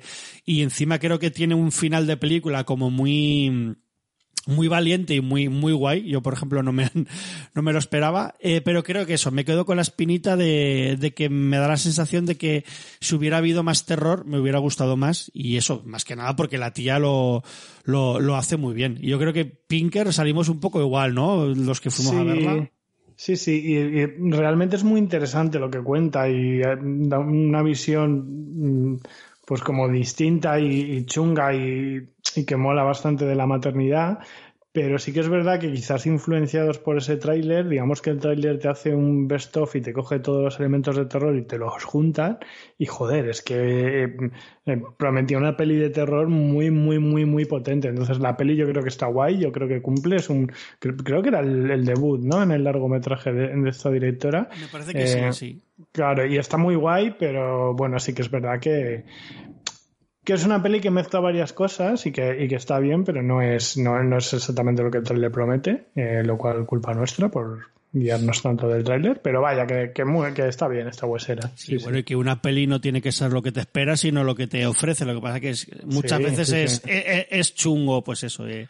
O si tienes mucho hype, pues eso es, es el mal de, de estos tiempos del video aficionado. Pero nada, Molinsky, aquí unos que, que nos superan en notas en, en rojo.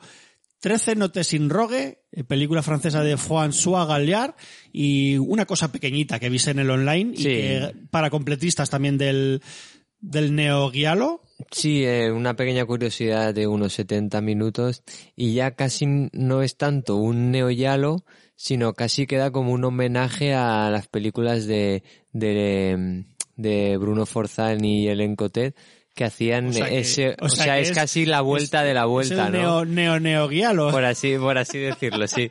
Eh, pues eso, música de sintetizador, lo que digo, a veces parece, parece un videoclip de Perturbator en, en algunas, en algunas escenas y lo que, y lo que esperas un poco de, de estos productos, ¿no? La, eh, lo que es lo visual predomina sobre, sobre el contenido, ¿no? Es puro, es pura imaginería, eh, puro eh, colores, música, sangre, todo, todo unido y vamos, si, si eres fan de Hammer, eh, las lágrimas, el extraño color de las No, lágrimas la sobre tu no, cuerpo, etcétera, eh, la puedes disfrutar. Si no, vamos. Vale, pues aquí lo apunto para pajeros del guialo, como Molinsky, eh, vale. Que nada, eh, Raúl Cerezo y Fernando González Gómez, eh, directores y guionistas de La Pasajera, peli que con el boca a boca lo petó bastante mm, en Sitges del año pasado y sobre todo pues el al haber sacado la, la película ellos en Blu-ray recientemente a través de un crowdfunding y eso que pues lo han petado a un nivel moderado pero bueno bastante guay en España les ha ido muy bien en festivales además pues presentaban Viejos su nueva película que pudo ver Pinker luego también la vio la vio Molinsky y que teníamos muchas ganas de verla, pero que hay amigos, que parece ser un, un pequeño fail, al menos para nuestros dos eh, pues corresponsales en el festival de, de Sitges. Pinker, ¿qué, pas- ¿qué pasó? ¿Que se les ha ido un poco la mano aquí con los susticos o qué pasa? ¡Viejos! Bueno, yo, yo no vi la pasajera, yo no, no, no, no, no he visto nada suyo, no puedo, no puedo opinar de dónde vienen y tal, pero, pero no, no entré mucho aquí. Me pareció una peli de terror al principio que no acaba de, encajar muy bien y es como que eh, simplemente va metiendo situaciones turbias un poco así de manera random y, y- y con una música todo el rato que te recuerda que estás viendo una peli de terror, pero en la que tampoco tampoco tiene, pues eso, que tampoco pasa nada, que te meta mucho, ni está especialmente bien. Y luego sí que es verdad que llega un momento que la cosa se vuelve muy loca y puede ser muy interesante, pero, pero ya no sé, ya, ya no estás metido en la, ya no estás metido en la película. Y además, al final lo que es el, el kit de la cuestión y lo que es, digamos, lo que intenta hacer la película, pues también es algo que recuerda sin, sin mencionar mucho otros títulos, porque si- no se va a ver hacia dónde quiere ir, pero es algo que recuerda a demasiadas películas, tampoco es nada original, entonces, eh, pues bueno, así que puede tener alguna imagen o alguna idea así un poco más chula hacia el final, pero, pero es que para cuando llegas, mm, pues estás ya un poco fuera de la película, así que yo, yo no entro demasiado, la verdad. Yo sí que entré un pelín más que, que Pinker, eh, pero lo que dice, ¿no? Es mucho momento al principio de música alta, eh, situaciones muy, muy de, de eso, de, oye, aquí tienes que inquietarte, ¿eh? aquí tienes que, que, ojo que aquí están pasando cosas, ¿no? Incluso tiene varios jump scares de estos de, de que funcionan, pero, pero muy James Wan, ¿no? De que funcionan de porque te saco al- a, la vieja de repente y, y te subo el volumen, ¿no? En la, en la nueva serie de Mike Flanagan se está pegando unos... un jodo, Entonces, hay, hay algún momento que funciona, que funciona guay, pero un poco de, de te ríes de los nervios, ¿no? Que lo llamo yo de, pero qué, pero qué está pasando aquí? O sea, esto es en serio, es en coña, es, entonces, eh, me funcionó mucho la peli por momentos, tanto de miedo como de, por estos momentos casi de, me la estaba tomando ya no tomármelo en a coña porque puede sonar mal, ¿no? Pero casi como una parodia del género de lo intensa que, que la intentan hacer, ¿sabes? De lo que intentan plasmar las, las, las inquietudes y, y el terror. Y, y eso, o sea, yo sí que la disfruté un pelín más que, que Pinker, quizás iba predispuesto de otra manera por lo, por lo que me había, me había comentado él. Y como punto a favor, decir que la película no te aburre. O sea, que entre situación de intentar inquietar, scare, eh, etcétera, y ya estás en, el, en, ese, en ese último final que nombra un poco más loco Pinker, entonces la película no te aburre en ningún momento. Bueno, varios directores nos han, nos han liqueado estos días, nos han dado like Mm. a cosas, eh, tanto, pues eso, extranjeros como aquí españoles, y Raúl Cerezo, que está ahí a tope siempre mirando las Sí, redes. que son, nos- que es son muy majos los dos y comentar que uno de los productores antes de, de empezar la película comentó que han cerrado un contrato con, con una productora eh, estadounidense, Dark Star o algo así creo que lo nombraron, y como que han firmado cinco películas para los próximos cinco años bajo un sello de, de Fear, no sé qué, o... o Fear, fear, fear. eh, no me acuerdo cómo, cómo lo dijo, ¿no? Pero eso, vamos, que tendremos unas cuantas peliculitas más de, de esta gente. Se, se han currado mucho durante Sí. muchos años haciendo cortos, tal, pues oye, ahora que les vaya bien. Eh, hay que apremiar un poco. No os pido que en lo que os guste o nos haya gustado no nos detengamos lo suficiente, pero en lo que pues igual no nos interesa tanto vayamos apremiando, como creo que es este caso. Ciencia ficción belga, Molinsky, dirigida por Cristina Butti y Bruno Samper. Este Vesper, que a ti no te gustó muy chico. Creo yo, ¿eh? Sí que he visto eh, un, poco eh, un poco opiniones dispersas. Habrá gente que le ha gustado y gente que no. Yo es que no entré mucho en lo que es la historia y, y la película y me pareció un poco, un poco tediosa, un poco aburrida. Sí que Bonita, ¿no? Parece al menos. Sí, sí que como mucho destacar, pues eso, el apartado visual, la atmósfera de ese, de ese mundo eh, distópico, pues apocalíptico, la imaginería que, que consigue crear, ¿no? Pues con la fauna y la flora del entorno. Y sí que tiene un poco incluso toques de, de body horror, ¿no? De ese, de ese Cronenberg, eh, pues eso, la forma en la, en la que se curan las heridas, porque, por ejemplo, se hace una herida y se pone una especie de tejido que está investigando el niño para, para curar la herida. Por eso que me quedo más con el apartado visual, el diseño de producción, que aunque sea una cosa pequeñita, está muy bien conseguido, pero sí que, ya te digo, se me hizo un pelín larga, son casi dos horas, y lo que es la historia y el ritmo no, no me dijeron mucho, ¿no? Bueno, no sé, a, Molinsky no, a Pinker, que creo que vio el esto. ¿Qué le pareció esta película de Costa Rica de Ariel Escalante? Domingo y la niebla, Domingo and the Mist. ¿Esto que es? ¿Tiene que ver con Carpenter esto? No, no, no demasiado. Pues es típica película muy pequeñita que o ves en Sitges un festival o probablemente ni, ni veas, ¿vale? Es un, es un drama social rural, la verdad, con un toque fantástico muy, muy, muy minúsculo. Eh, no se puede decir que, que esté mal, pero realmente es, la película es lenta, es densa, visualmente es bonita y tal, pero aunque tiene puntos ahí que puede, puede, puede molar lo que te está contando y puede acabar, en, digamos, escalando a un punto que, que, que, la, que la cosa coja un poco más de pulso, pues tampoco termina nunca de hacerlo. Entonces, bueno, pues mm, no, no sé, tiene, tiene sus cosas que está bien, pero no, no me dijo demasiado esta domingo en la niebla. Bueno, bueno, que cine social, vamos a seguir hablando de cine social, Pinker, porque Halloween Ends. ¿o qué? Claro, exactamente. David Gordon Green, eh, ya no sé si, si la han estrenado o no. Sí que está estrenada también en cines. Ahora, eh, y esto el- cierra su trilogía. Ahora ya ha contraatacado ya. Dice que va a hacer su versión del exorcista de David Gordon Green. Pero Madre bueno, eh, con más abucheos, ¿no? Que aplausos para esta trilogía. Pero que, bueno, yo sí que creo que tiene alguna cosa destacable y graciosa, pero que a mí, por ejemplo, no me no es una trilogía de Halloween, la verdad que me que me haga, no sé, que me remueva algo por dentro o que me guste en especial. Son pelis que veo, me río más que otra cosa y, y a positivar, pero que vista también este Halloween Ends, yo también te doy la razón, Pinker. Eh, además es una peli que no entiendo muy bien cómo ha dividido tanto. A mí esta me parece la mejor, pero he visto gente que le gusta la 1 y la 2 y esta última no. Gente que solo le gusta esta última. Gente que le gusta mucho la 1 y la 2, pero esta dicen que es una mierda. Gente que defiende las... No sé, es que esto es un pitoste que no entiendo nada como a, como es una o sea la trilogía que más eh, cosas dispares he oído vamos en muchísimos años y que bueno que te dejo hablar a ti que eres el que más te te ha molado yo solo diré que sigue lo que o sea no hay ni que explicar mucho porque sigue a lo que va Simplemente yo no entiendo cosas como alcantarilla, ahí lo dejo caer para quien la haya visto, pero que es, es raro porque la película empieza y acaba de puta madre. Creo que tiene un principio y un final que son una absoluta maravilla. Están muy guay. De hecho, empieza muy distinto y termina como tenía que acabar. Igual la primera parte de haberse quedado ahí, que queréis que os diga.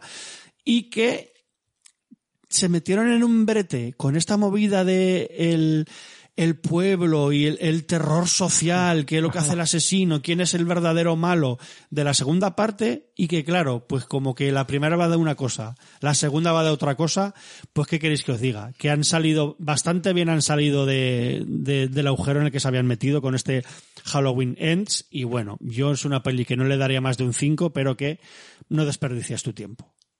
Desde luego, como trilogía es bastante disparate, porque es como que no, no hay una estructura cohesionada de absolutamente nada. Y viendo las dos primeras, es como que tiene algunas ideas y algunos recursos que pueden estar bien, pero luego tiene otros disparates que hace, pues eso, que te la tomes muy a risa y si la ves es con ánimo completista y bueno, de- porque siempre mola disfrutar de estas películas en, en, en una sala como el Auditorio de Sitges, pues siempre es divertido. Pero a mí precisamente por eso eh, esta 3 me sorprendió bastante, esta tercera peli, esta Halloween Ends, porque la- las otras es como que iban muy en serio, intentando o bien emular a la primera, pero no sé, metiendo ideas nuevas y siendo muy ridícula, eh, pero iban como muy en serio a repetir un poco, un poco lo mismo, solo que ampliándolo y tal. Y precisamente esta peli de repente me sorprende porque se va por la tangente y hace una cosa totalmente distinta. Es que casi, obviamente luego acaba siendo Halloween y acaba siendo Michael Myers y además la peli se llama Halloween Ends, con lo cual se supone, aunque ya todos sabemos que no, pero como que es el final de la saga y acaba tirando otra vez para allá. Pero casi parece que eh, esté siendo la tercera parte un homenaje a esa Halloween 3 que no tenía nada que ver con la historia de Michael Myers, porque te mete una historia eh, completamente diferente que tiene también cosas muy ridículas, pero que yo creo que el simple hecho de mm, eh, contar algo diferente y alejarte de todo ese rollo de las dos primeras películas ya lo hace bastante refrescante. Y a mí me recuerda mucho a eso, a típica secuela ochentera o noventera, ya la séptima secuela de Viernes 13 o la séptima secuela de, de cualquier de esta- este tipo de películas que de Halloween repente Ends en el espacio. Claro, que de, de repente intentan tirar como por otro lado para no repetir lo mismo de siempre y mira, aunque haya buenos, aunque no sea mm, todo lo mejor posible porque hay cosas muy cutres y tal, pero te resulta refrescante. A mí es lo que me pareció esta película.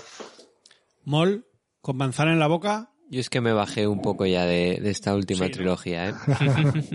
De- digo, digo esto, a ver, la estoy defendiendo siendo que no, no es una gran peli, pero que bueno, que me lo pasé bien y me, me sorprendió por dónde tiró el, el tema. Sí, a nuestro amigo Elton John no, le ha molado mucho, o sea que eso os, os lo puedo decir.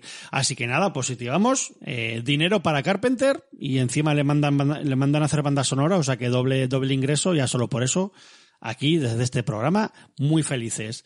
¿Esto quién la ha visto? The Stranger, de Thomas M. Wright, Yo la vi. con Joel Edgerton y Son Harris. O sea, un- actores bastante guays. Sí, es un thriller que ha tenido muy buenas críticas y de hecho está producido o distribuido por Netflix, que creo que ya lo ya se puede ver en, en Netflix.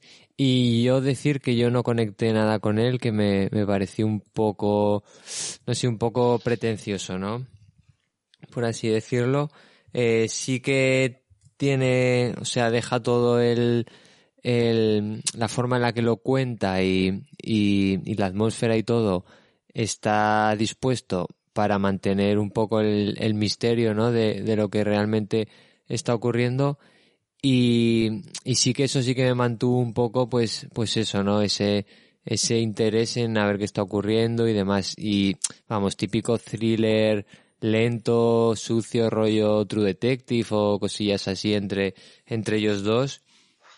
Y, y lo que digo, ¿no? Quizás se me hizo incluso un, un pelín largo, pero vamos, que el que lo quiera ver lo tiene, lo tiene en Netflix. A mí no me, no me terminó de, de convencer mucho. Esta lo tenéis fácil, con darle un clic ahí al mando, pues os la veis si queréis. Yo, por ejemplo, me- no me apetece mucho. Como esta, esta, por ejemplo, ahora me han entrado ganas desde que la vio Pinker y tal. A mí, tam- a mí también, ¿eh? La niña de la comunión, de Víctor García, que vaya... Vaya eh, filmografía tiene Víctor García, que hablábamos de no sé qué en el espacio, pues que este señor tiene Pronto, hasta, pronto, hasta- pronto veré una suya. hasta una de Hellraiser tiene este Sí, señor. sí. Estoy en ello. Que, bueno, cuéntanos, porque igual funciona esto mejor que viejos incluso. Para mí sí, y es eh, va a lo típico y es muy típico y es lo que te esperas, pero, pero está bien llevado. Pues mira, no- mm, nos metimos yo y unos colegas un poco de por la coña, ¿vale? Los No- colegas, no, di los nombres que, que Bueno, nos escuchan. Guille y Yui, que además Vale. Guille tiene, tiene ahí pendiente una colaboración especial en un programa próximamente. Eh, ahí. Eh, y bueno, nos metimos un poco por la coña sin esperar mucho. Y mira, pues la verdad es que al final es, eh, es lo que es. Es una peli muy explotación, rollo Annabelle, rollo The Ring, rollo James Wan, ¿vale? Pero que está muy bien llevada y tiene una ambientación en la España de provincias ochentera que puede recordar un poco, es diferente, ¿eh? pero pueden recordar un poco, pues, a esa onda que inauguró Verónica o que han hecho otras películas por ahí, pero que está bien llevada. O sea, al final te mete ahí rollitos de la ruta del bacalao, los recreativos y tal, las comuniones de pueblo y tal, y está bien hecha. Y, y bueno, pues no deja de ser una peli de terror muy formulaica, con sus sustitos y tal y cual, pero bueno, que, que se puede ver, que no está mal. Y que dejan, yo creo que ahí también un poco abierta en plan de intentando ver si se crean un, un- una franquicia de, de- Guay, de guay. terror a lo, a lo Guay, James Wan. Bueno, es una maravilla. Y yo que además, todas estas españolas me, me voy al cine a verlas ahí como, como loco, o sea que esta me la, me la apunto, ya sabéis, la niña de la comunión. Eh, eh, otra, esto no sé quién la ha visto, El origen de Origin, de Andrew Cumming. ¿Quién vio esto? Yo con esta cerré, cerré el festival. Oh. Y la verdad que no fue con mal sabor de boca, ¿eh? Ah.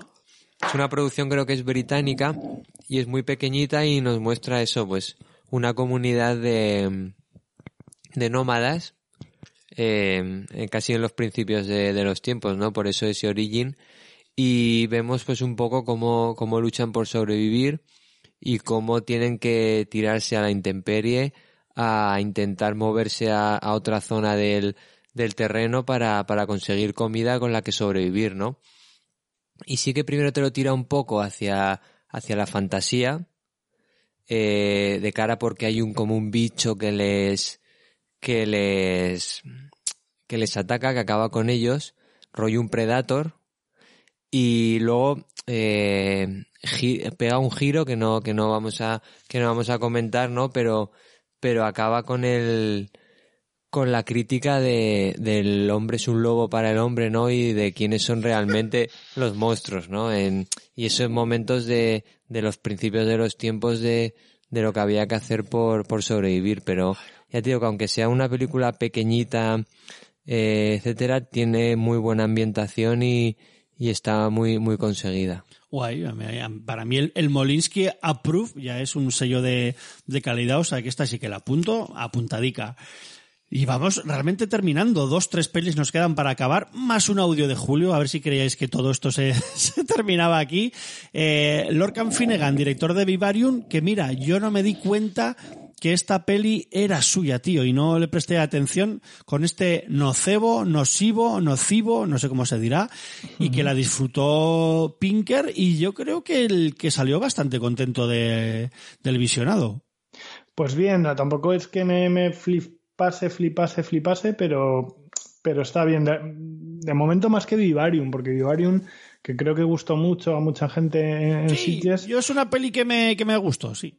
Claro, pues a mí hubo partes que me gustaron mucho, pero que luego se me hizo un poco bola y se me hizo un poco, pues no lo sé, tampoco me pareció que acabase ahí muy bien y se me hizo un poco pesada.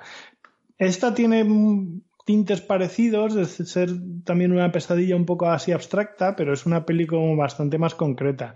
Y al final, pues es la historia como de.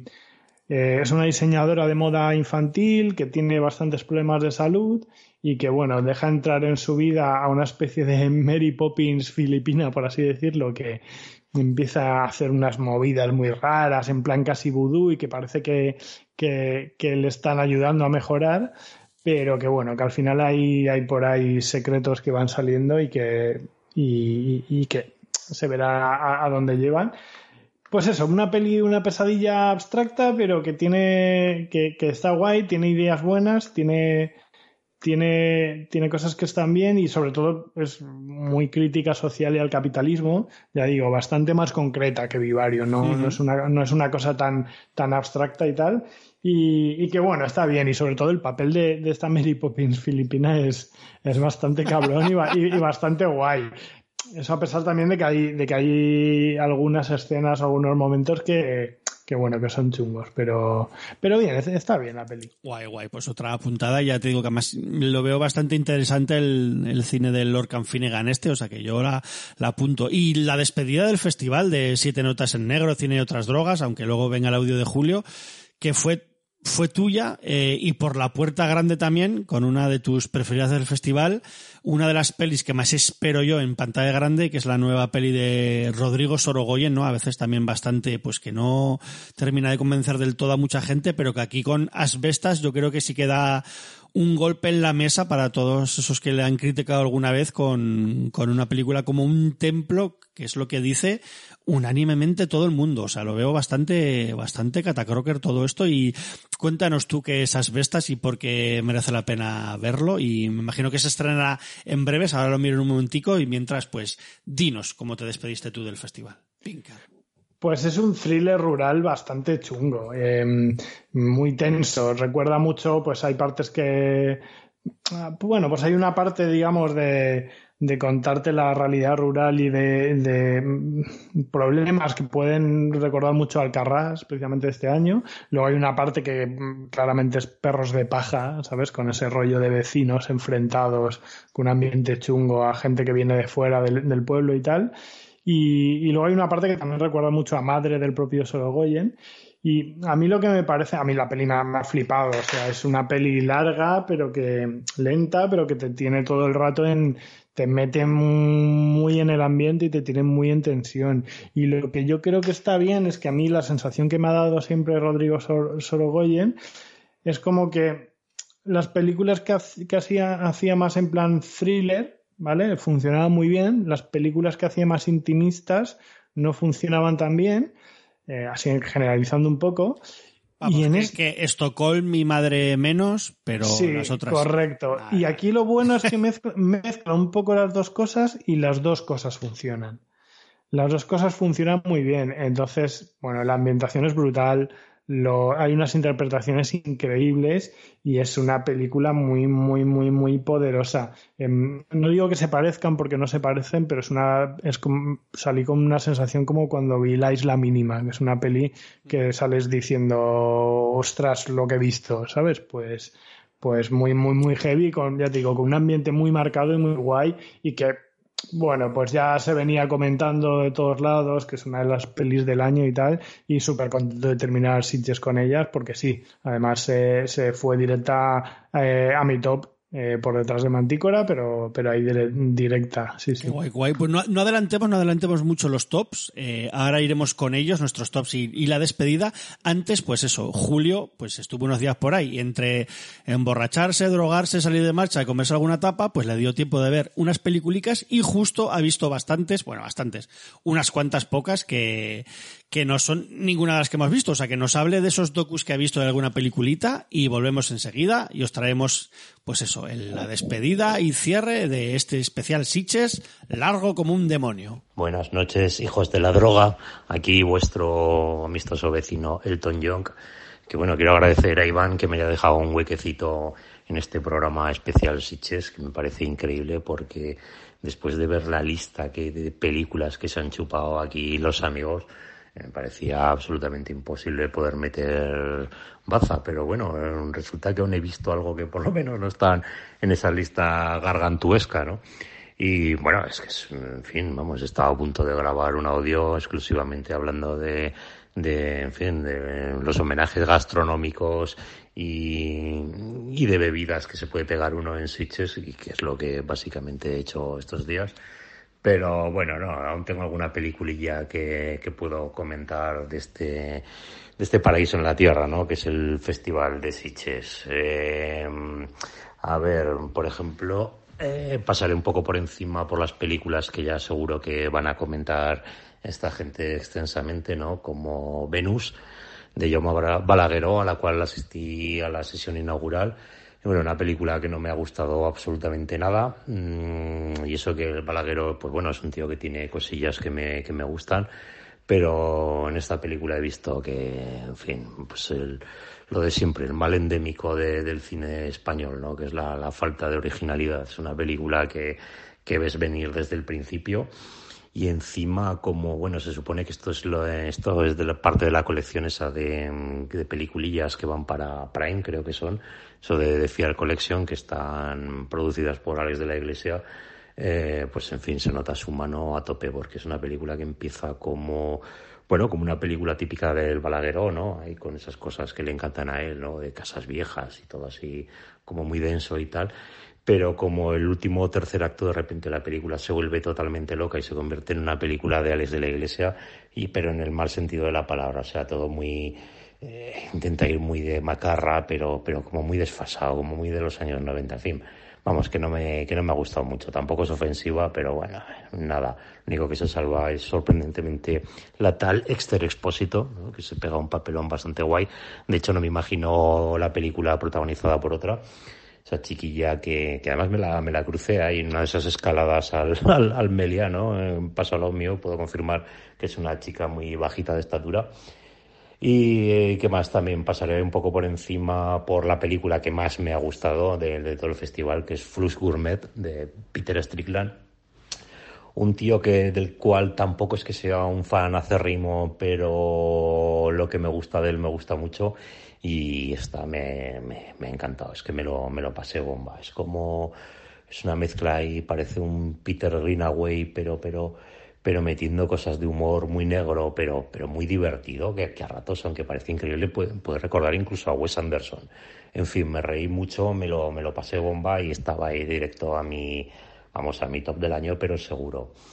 ¿Qué más vi por ahí? Eh, Satan's Slave 2, una película esta de Indonesia, que me parece que no está en vuestra lista, eh, de Yoko Anwar, que, que, en fin, bueno, segunda parte de, de esa peliculilla Satan's Slave 1, ¿no?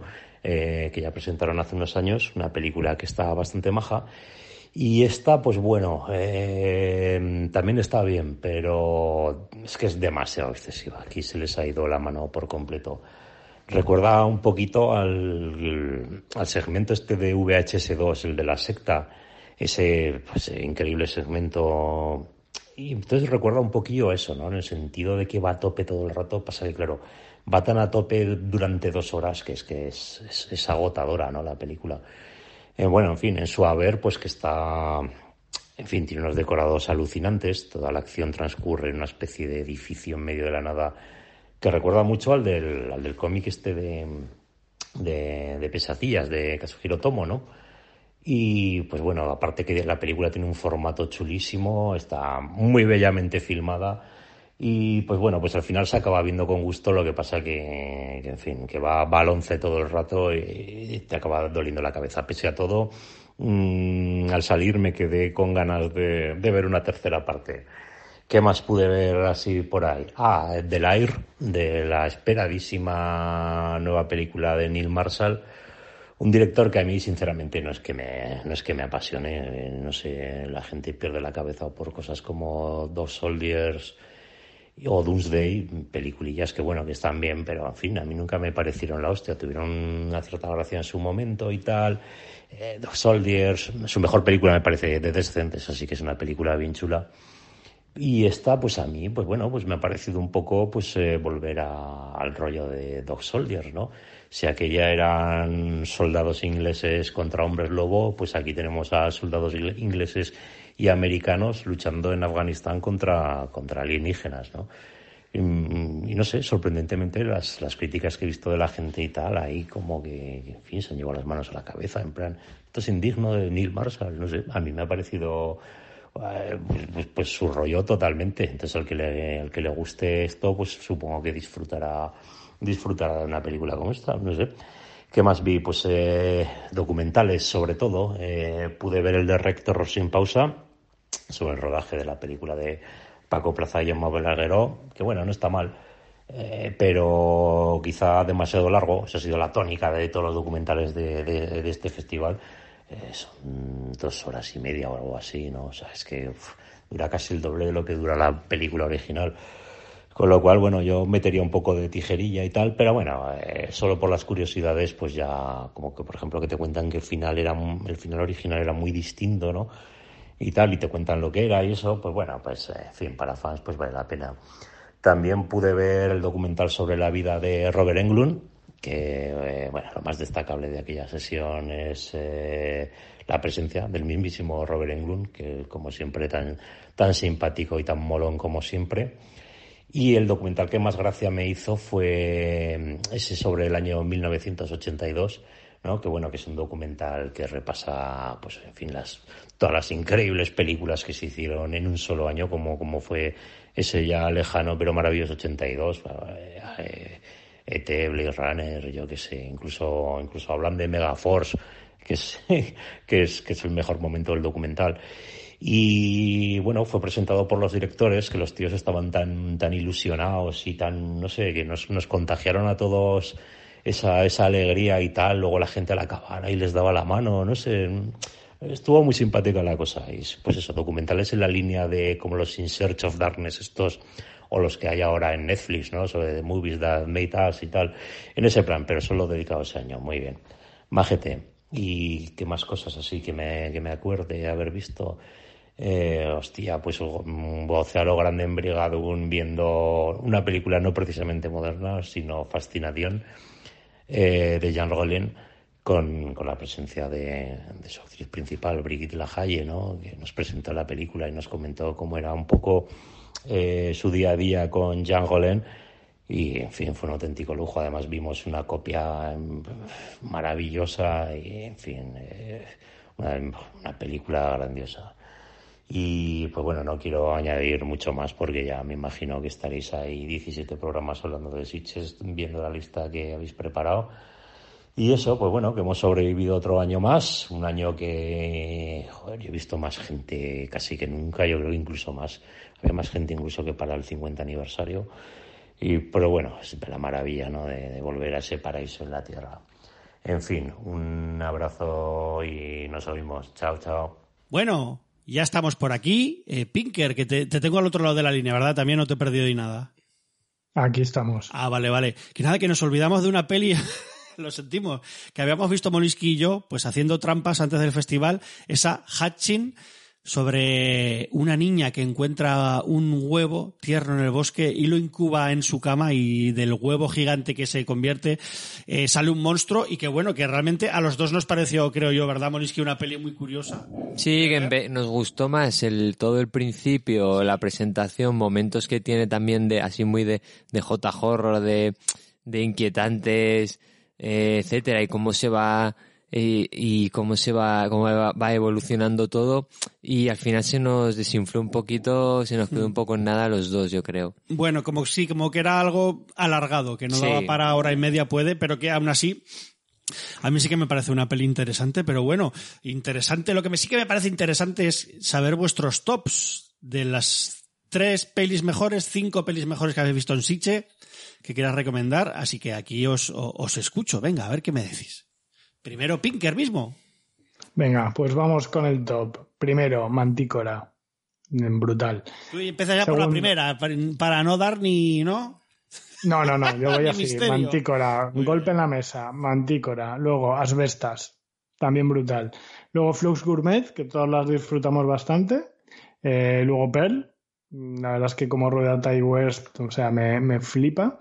Y luego, Fumer Fight to Ser, eh, la de Quentin Dupieux, con la cual me lo pasé muy bien. Hay muchas más que puedo destacar, eh, Resurrection, Wesera, Watcher, Stream, Nocivo, pero bueno, el top eh, sería ese. Muy bien. A ver qué nos dice Yo- Mol, Mol, Mol, como mola Moliski. Por hacer el top, eh, nada, decir que no eh, que este año, como he comentado ya por redes, no hay ninguna película que me haya volado la cabeza ni me haya flipado mucho, como, como por ejemplo el año pasado fue Mad God o Limbo, etcétera. Pero ha habido un nivel bastante, ya casi como conclusiones, ha habido un nivel que yo creo que los tres lo pensamos, eh, bastante medio alto, ¿no? Que, que hemos, hemos visto bastantes películas que, que hemos disfrutado mucho, ¿no? Que mínimo el, el 6 o el 7 han tenido, ¿no? Entonces, eh, casi me quedaría con, con Pearl por, por eso, ¿no? Porque pude ver a, a Ty West de cerca con esa melena larga, que yo siempre lo tenía eh, visionado con ese gorrito de, de indie, de director indie que, que salía cuando rodó eh, House of the Devil. Y por lo que dices, ¿no? Porque es una película que, que te gana un poco también en la cabeza y, y que te entran ganas tanto de volver a ver X como de ver esa trilogía completa, ¿no? Que yo creo que puede llegar a convertirse en un pequeño culto, ¿no? Para, para un, para nosotros. Eh, luego pondría Watcher, por, por lo que he comentado antes, ¿no? Porque es una película que la vi sin saber que iba a estar en el, en el festival y que me, me moló muchísimo en mi casa, ¿no? Me mantuvo dentro de, de la película durante todo, todo el metraje. Eh, pondría también The Stream por, por esa sesión despertador que, Por que nos roles. pegamos los tres y, y las risas y, y la cafrería, el, el gore y todo, y que tengo muchas ganas de, de volver a ver eh, pronto en, en la pequeña maratón que, que nos montaremos y de, y de ver esa conexión con, con VHS, ¿no? Que, que yo creo que si no es esta noche, es mañana cuando, cuando la di- disfrutaré de ella. Eh, por decir una cuarta, pondría Something in the Dirt, porque, por lo que digo, ¿no? Porque son unos directores que, que quiero que sigan haciendo, haciendo películas, si siguen haciendo lo que quieren, eh, a su estilo y, y con ese toque de autor, ¿no? Y son películas que pueden gustar más o menos, pero son guiones propios, son ideas originales y, y son cosas que, que se valoran ver, ¿no? Este, este tipo de cine. Y por decir una quinta, eh, yo creo que pondría Pi- Piggy, ¿no? Por, por incluir una, una película española en, en ese top 5 y, y una película que son de las pocas que la adaptación de un corto a, a película larga Funciona. me ha convencido. Porque muchas veces eh, parece que, que se aprovecha ¿no? el, el corto para, para aprovechar ese éxito que ha tenido y que no han llegado a nada, ¿no? tienes ahí a tu amigo eh, que hizo Frankenweenie. Está bien la peli. ¿Sabes? La peli es sí, guay. sí. Pero le dio un girito, hizo Sí, animación, sí, sí, sí. etcétera. Pero sí. Pero, por ejemplo, películas como la de eh, No apagues la luz Ya, o, ya. o no me acuerdo sí. cuáles eran, son casi que buscan aprovechar el, el éxito del Es que corto, de, ¿no? de un corto de, de dos minutos. ¿no? Pero, pero eso, la directora consigue eh, darle una historia antes, incluir el corto casi como una escena. Al fin y al cabo es una escena de la película y consigue darle un giro y una consistencia a la historia que, que, que es bastante, bastante guay el resultado, ¿no? Y vamos, diría esas cinco, pero como dice Pinker, podría recomendar otras que hemos comentado como, como ese mantícora para abrir el festival o ese eh, fumar provocatos eh, y otras, ¿no?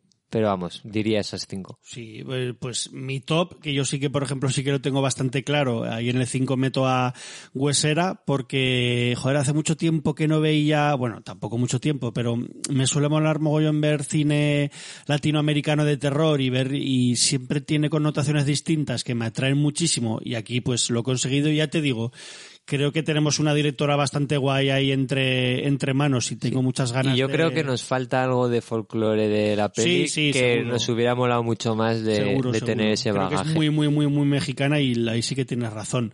Después me quedo con este Smoking Coast Coffee, ¿no? Pues el, el fumar produce tos, que la verdad es que yo era de los que no ni me moló ver cuando salió ni tampoco las demás películas, pero poco a poco le he ido cogiendo mucho el gusto al cine de Quentin Dupont y ya me enamoré mucho, ¿no? Sobre todo por la sesión que montamos en casa viendo Mandíbulas la otra vez y aquí me lo volví a pasar muy bien. Tengo muchas ganas de verlo, pues además, pues con, con los amigos que pude ver la, la peli anterior de él para, para reírme y eso, y que creo que hay una capa como más más eh, profunda de lo que muchas veces parece el cine de, de Quentin Dupont.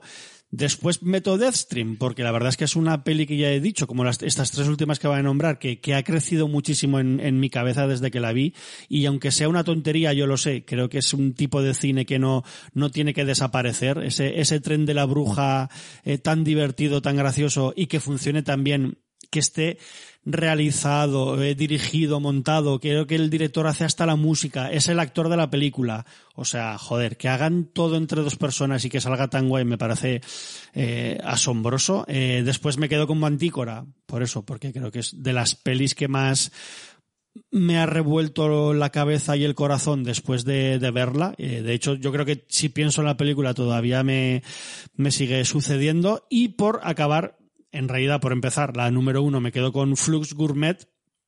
Por eso, porque cada vez eh, disfruto más de, del cine de Patrick Strickland y creo que, que es uno de los directores más inteligentes que hay ahora en el panorama, pues eso, del cine, ya no sé si fantástico, ¿no? Pero de- del cine casi en, en general, que, que es un tío distinto y que, y que el- lo que es además el, el apartado sonoro, aparte del visual, sea tan importante para él, pues me, me parece cojonudo. Y eso, y que mezcla muy bien lo que puede ser las risitas con lo, serio o que se lo tome en serio, pues eh, es muy difícil conseguir que la línea esté ahí recta, que no se vaya ni para arriba ni para abajo y creo que él lo consigue de puta madre. Y nada más, eh, hablaríamos de los premios, pero no sé, es que realmente los premios Pinker creo que se la han llevado, a mí me da igual nombrarlos, eh, o sea, están en internet, los podéis mirar, se la han llevado pelis que tan siquiera hemos visto apenas, o sea que tampoco tiene mucho sentido nombrarlos. Creo, el director de Rare Sports es el que se ha llevado mejor película y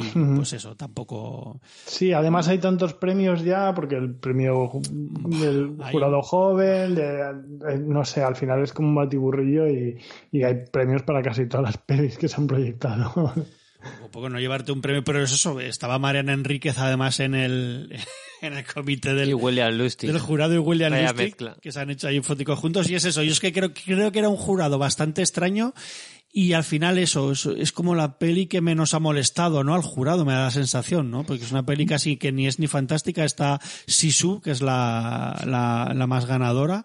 Así que eso, y se está riendo Boliski por el, por el, por el puto chiste que me hizo ya con... No, lo hizo Pinker. Ah, yo, lo Pinker, yo, lo, yo, lo, yo lo pensé y Pinker lo ejecutó. Está en las cabezas de todos. Sí, sí. Así que eso, que como llevamos mucho tiempo hablando, eh, somos cutres, sí, pero miraos los premios si queréis enteraros más, pero vamos, os aseguramos que nuestros tops y nuestras recomendaciones serán mejor que los premios de un jurado, que al fin y al cabo es la, la versión de, de cinco personas que se tienen que poner de acuerdo en dar unos premios y no por eso la peli te va a gustar más o te va a gustar menos. ¿Qué más da? Disfruten del cine y vean mucho cine y vayan al cine, que ahora muchas películas de las que os hemos dicho están ahora en, en el cine, así que eso. Sí, porque mismamente mañana estrenan Unicorn Ones, que también Yeah. estuvo ahí en, en Sitges y, y gustó eso bastante. gustó bastante. Yo no sé si da para hora y media una peli del señor este, pero a mí me gustan mucho sus cortos y sus, sobre todo sus, sus tebeos.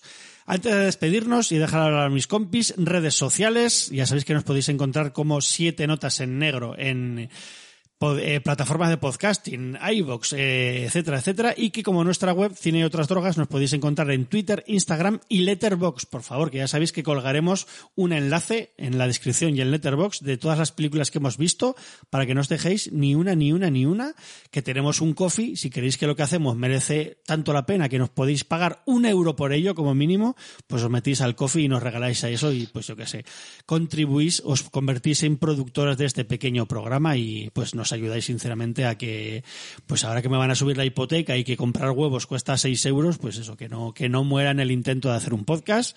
Sé que es triste pedir, pero bueno, con que me deis me gusta y dejéis comentarios de las películas que habéis visto en Sitges, también estaremos muy contentos. Así que yo me despido, nos vemos amigas, nos vemos amigos, y le doy la palabra a Pinker y luego al Molinsky para que os digan adiós y para finalizar, pues seguimos con la maquineta de, de Dario Argento, que me ha gustado mucho ese Occhi Alineri.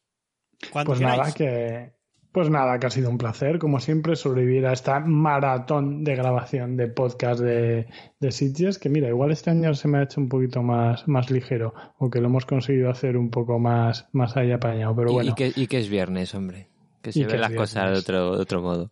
Correcto. Así que nada, que, que joder, que os, os espero ver el año que viene otra vez y que bueno, que antes nos veremos porque hay por ahí alguna otra idea de podcast. A ver, Iván, si nos ponemos la- las pilas, que te tienes que ver ahí algunas, algunas peliculitas, ¿no?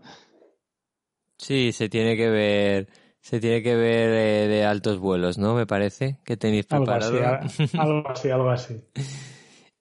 Y nada, ya te digo que yo también encantado de, de estar un año, un año más aquí, de pegarnos la panzada tanto en, en la semana allí o los 10 días, como luego aquí grabando nuestras mierdas para, para que nos escuchen oyentes y oyentas. Y, y eso, que ya deseando que anuncien la, la, la, la siguiente edición, las fechas para coger las vacaciones y estar allí los tres en, en los food trucks y, y viendo películas Joder, y con- hasta y en el- y en el dormirnos. 70 no, me cago en la puta. En fin, nos tenía que... pro- A ver, 70 no, tírense el moco y regálenos DVDs, hombre, que aquí publicidad a tope. Algún yalo, hombre, algún yalo. Sí, algún yalo. Que nada, eh, oye, lo apunto en la agenda, ¿eh? De siete notas en negro. Aquí- Ese Survival by Guide to Sitges, la guía de sí. supervivencia para Sitges, creo que puede ser un programa bastante interesante. Y nada, que nos vemos más pronto que tarde, porque no, antes de Sitges vamos a grabar unos cuantos programas juntos, así que nada. A Pinker yo te veo en las alturas y Molinsky te veo en Halloween. Así que nada, muchos besitos para todos y besitos para todas. Adiós. Venga.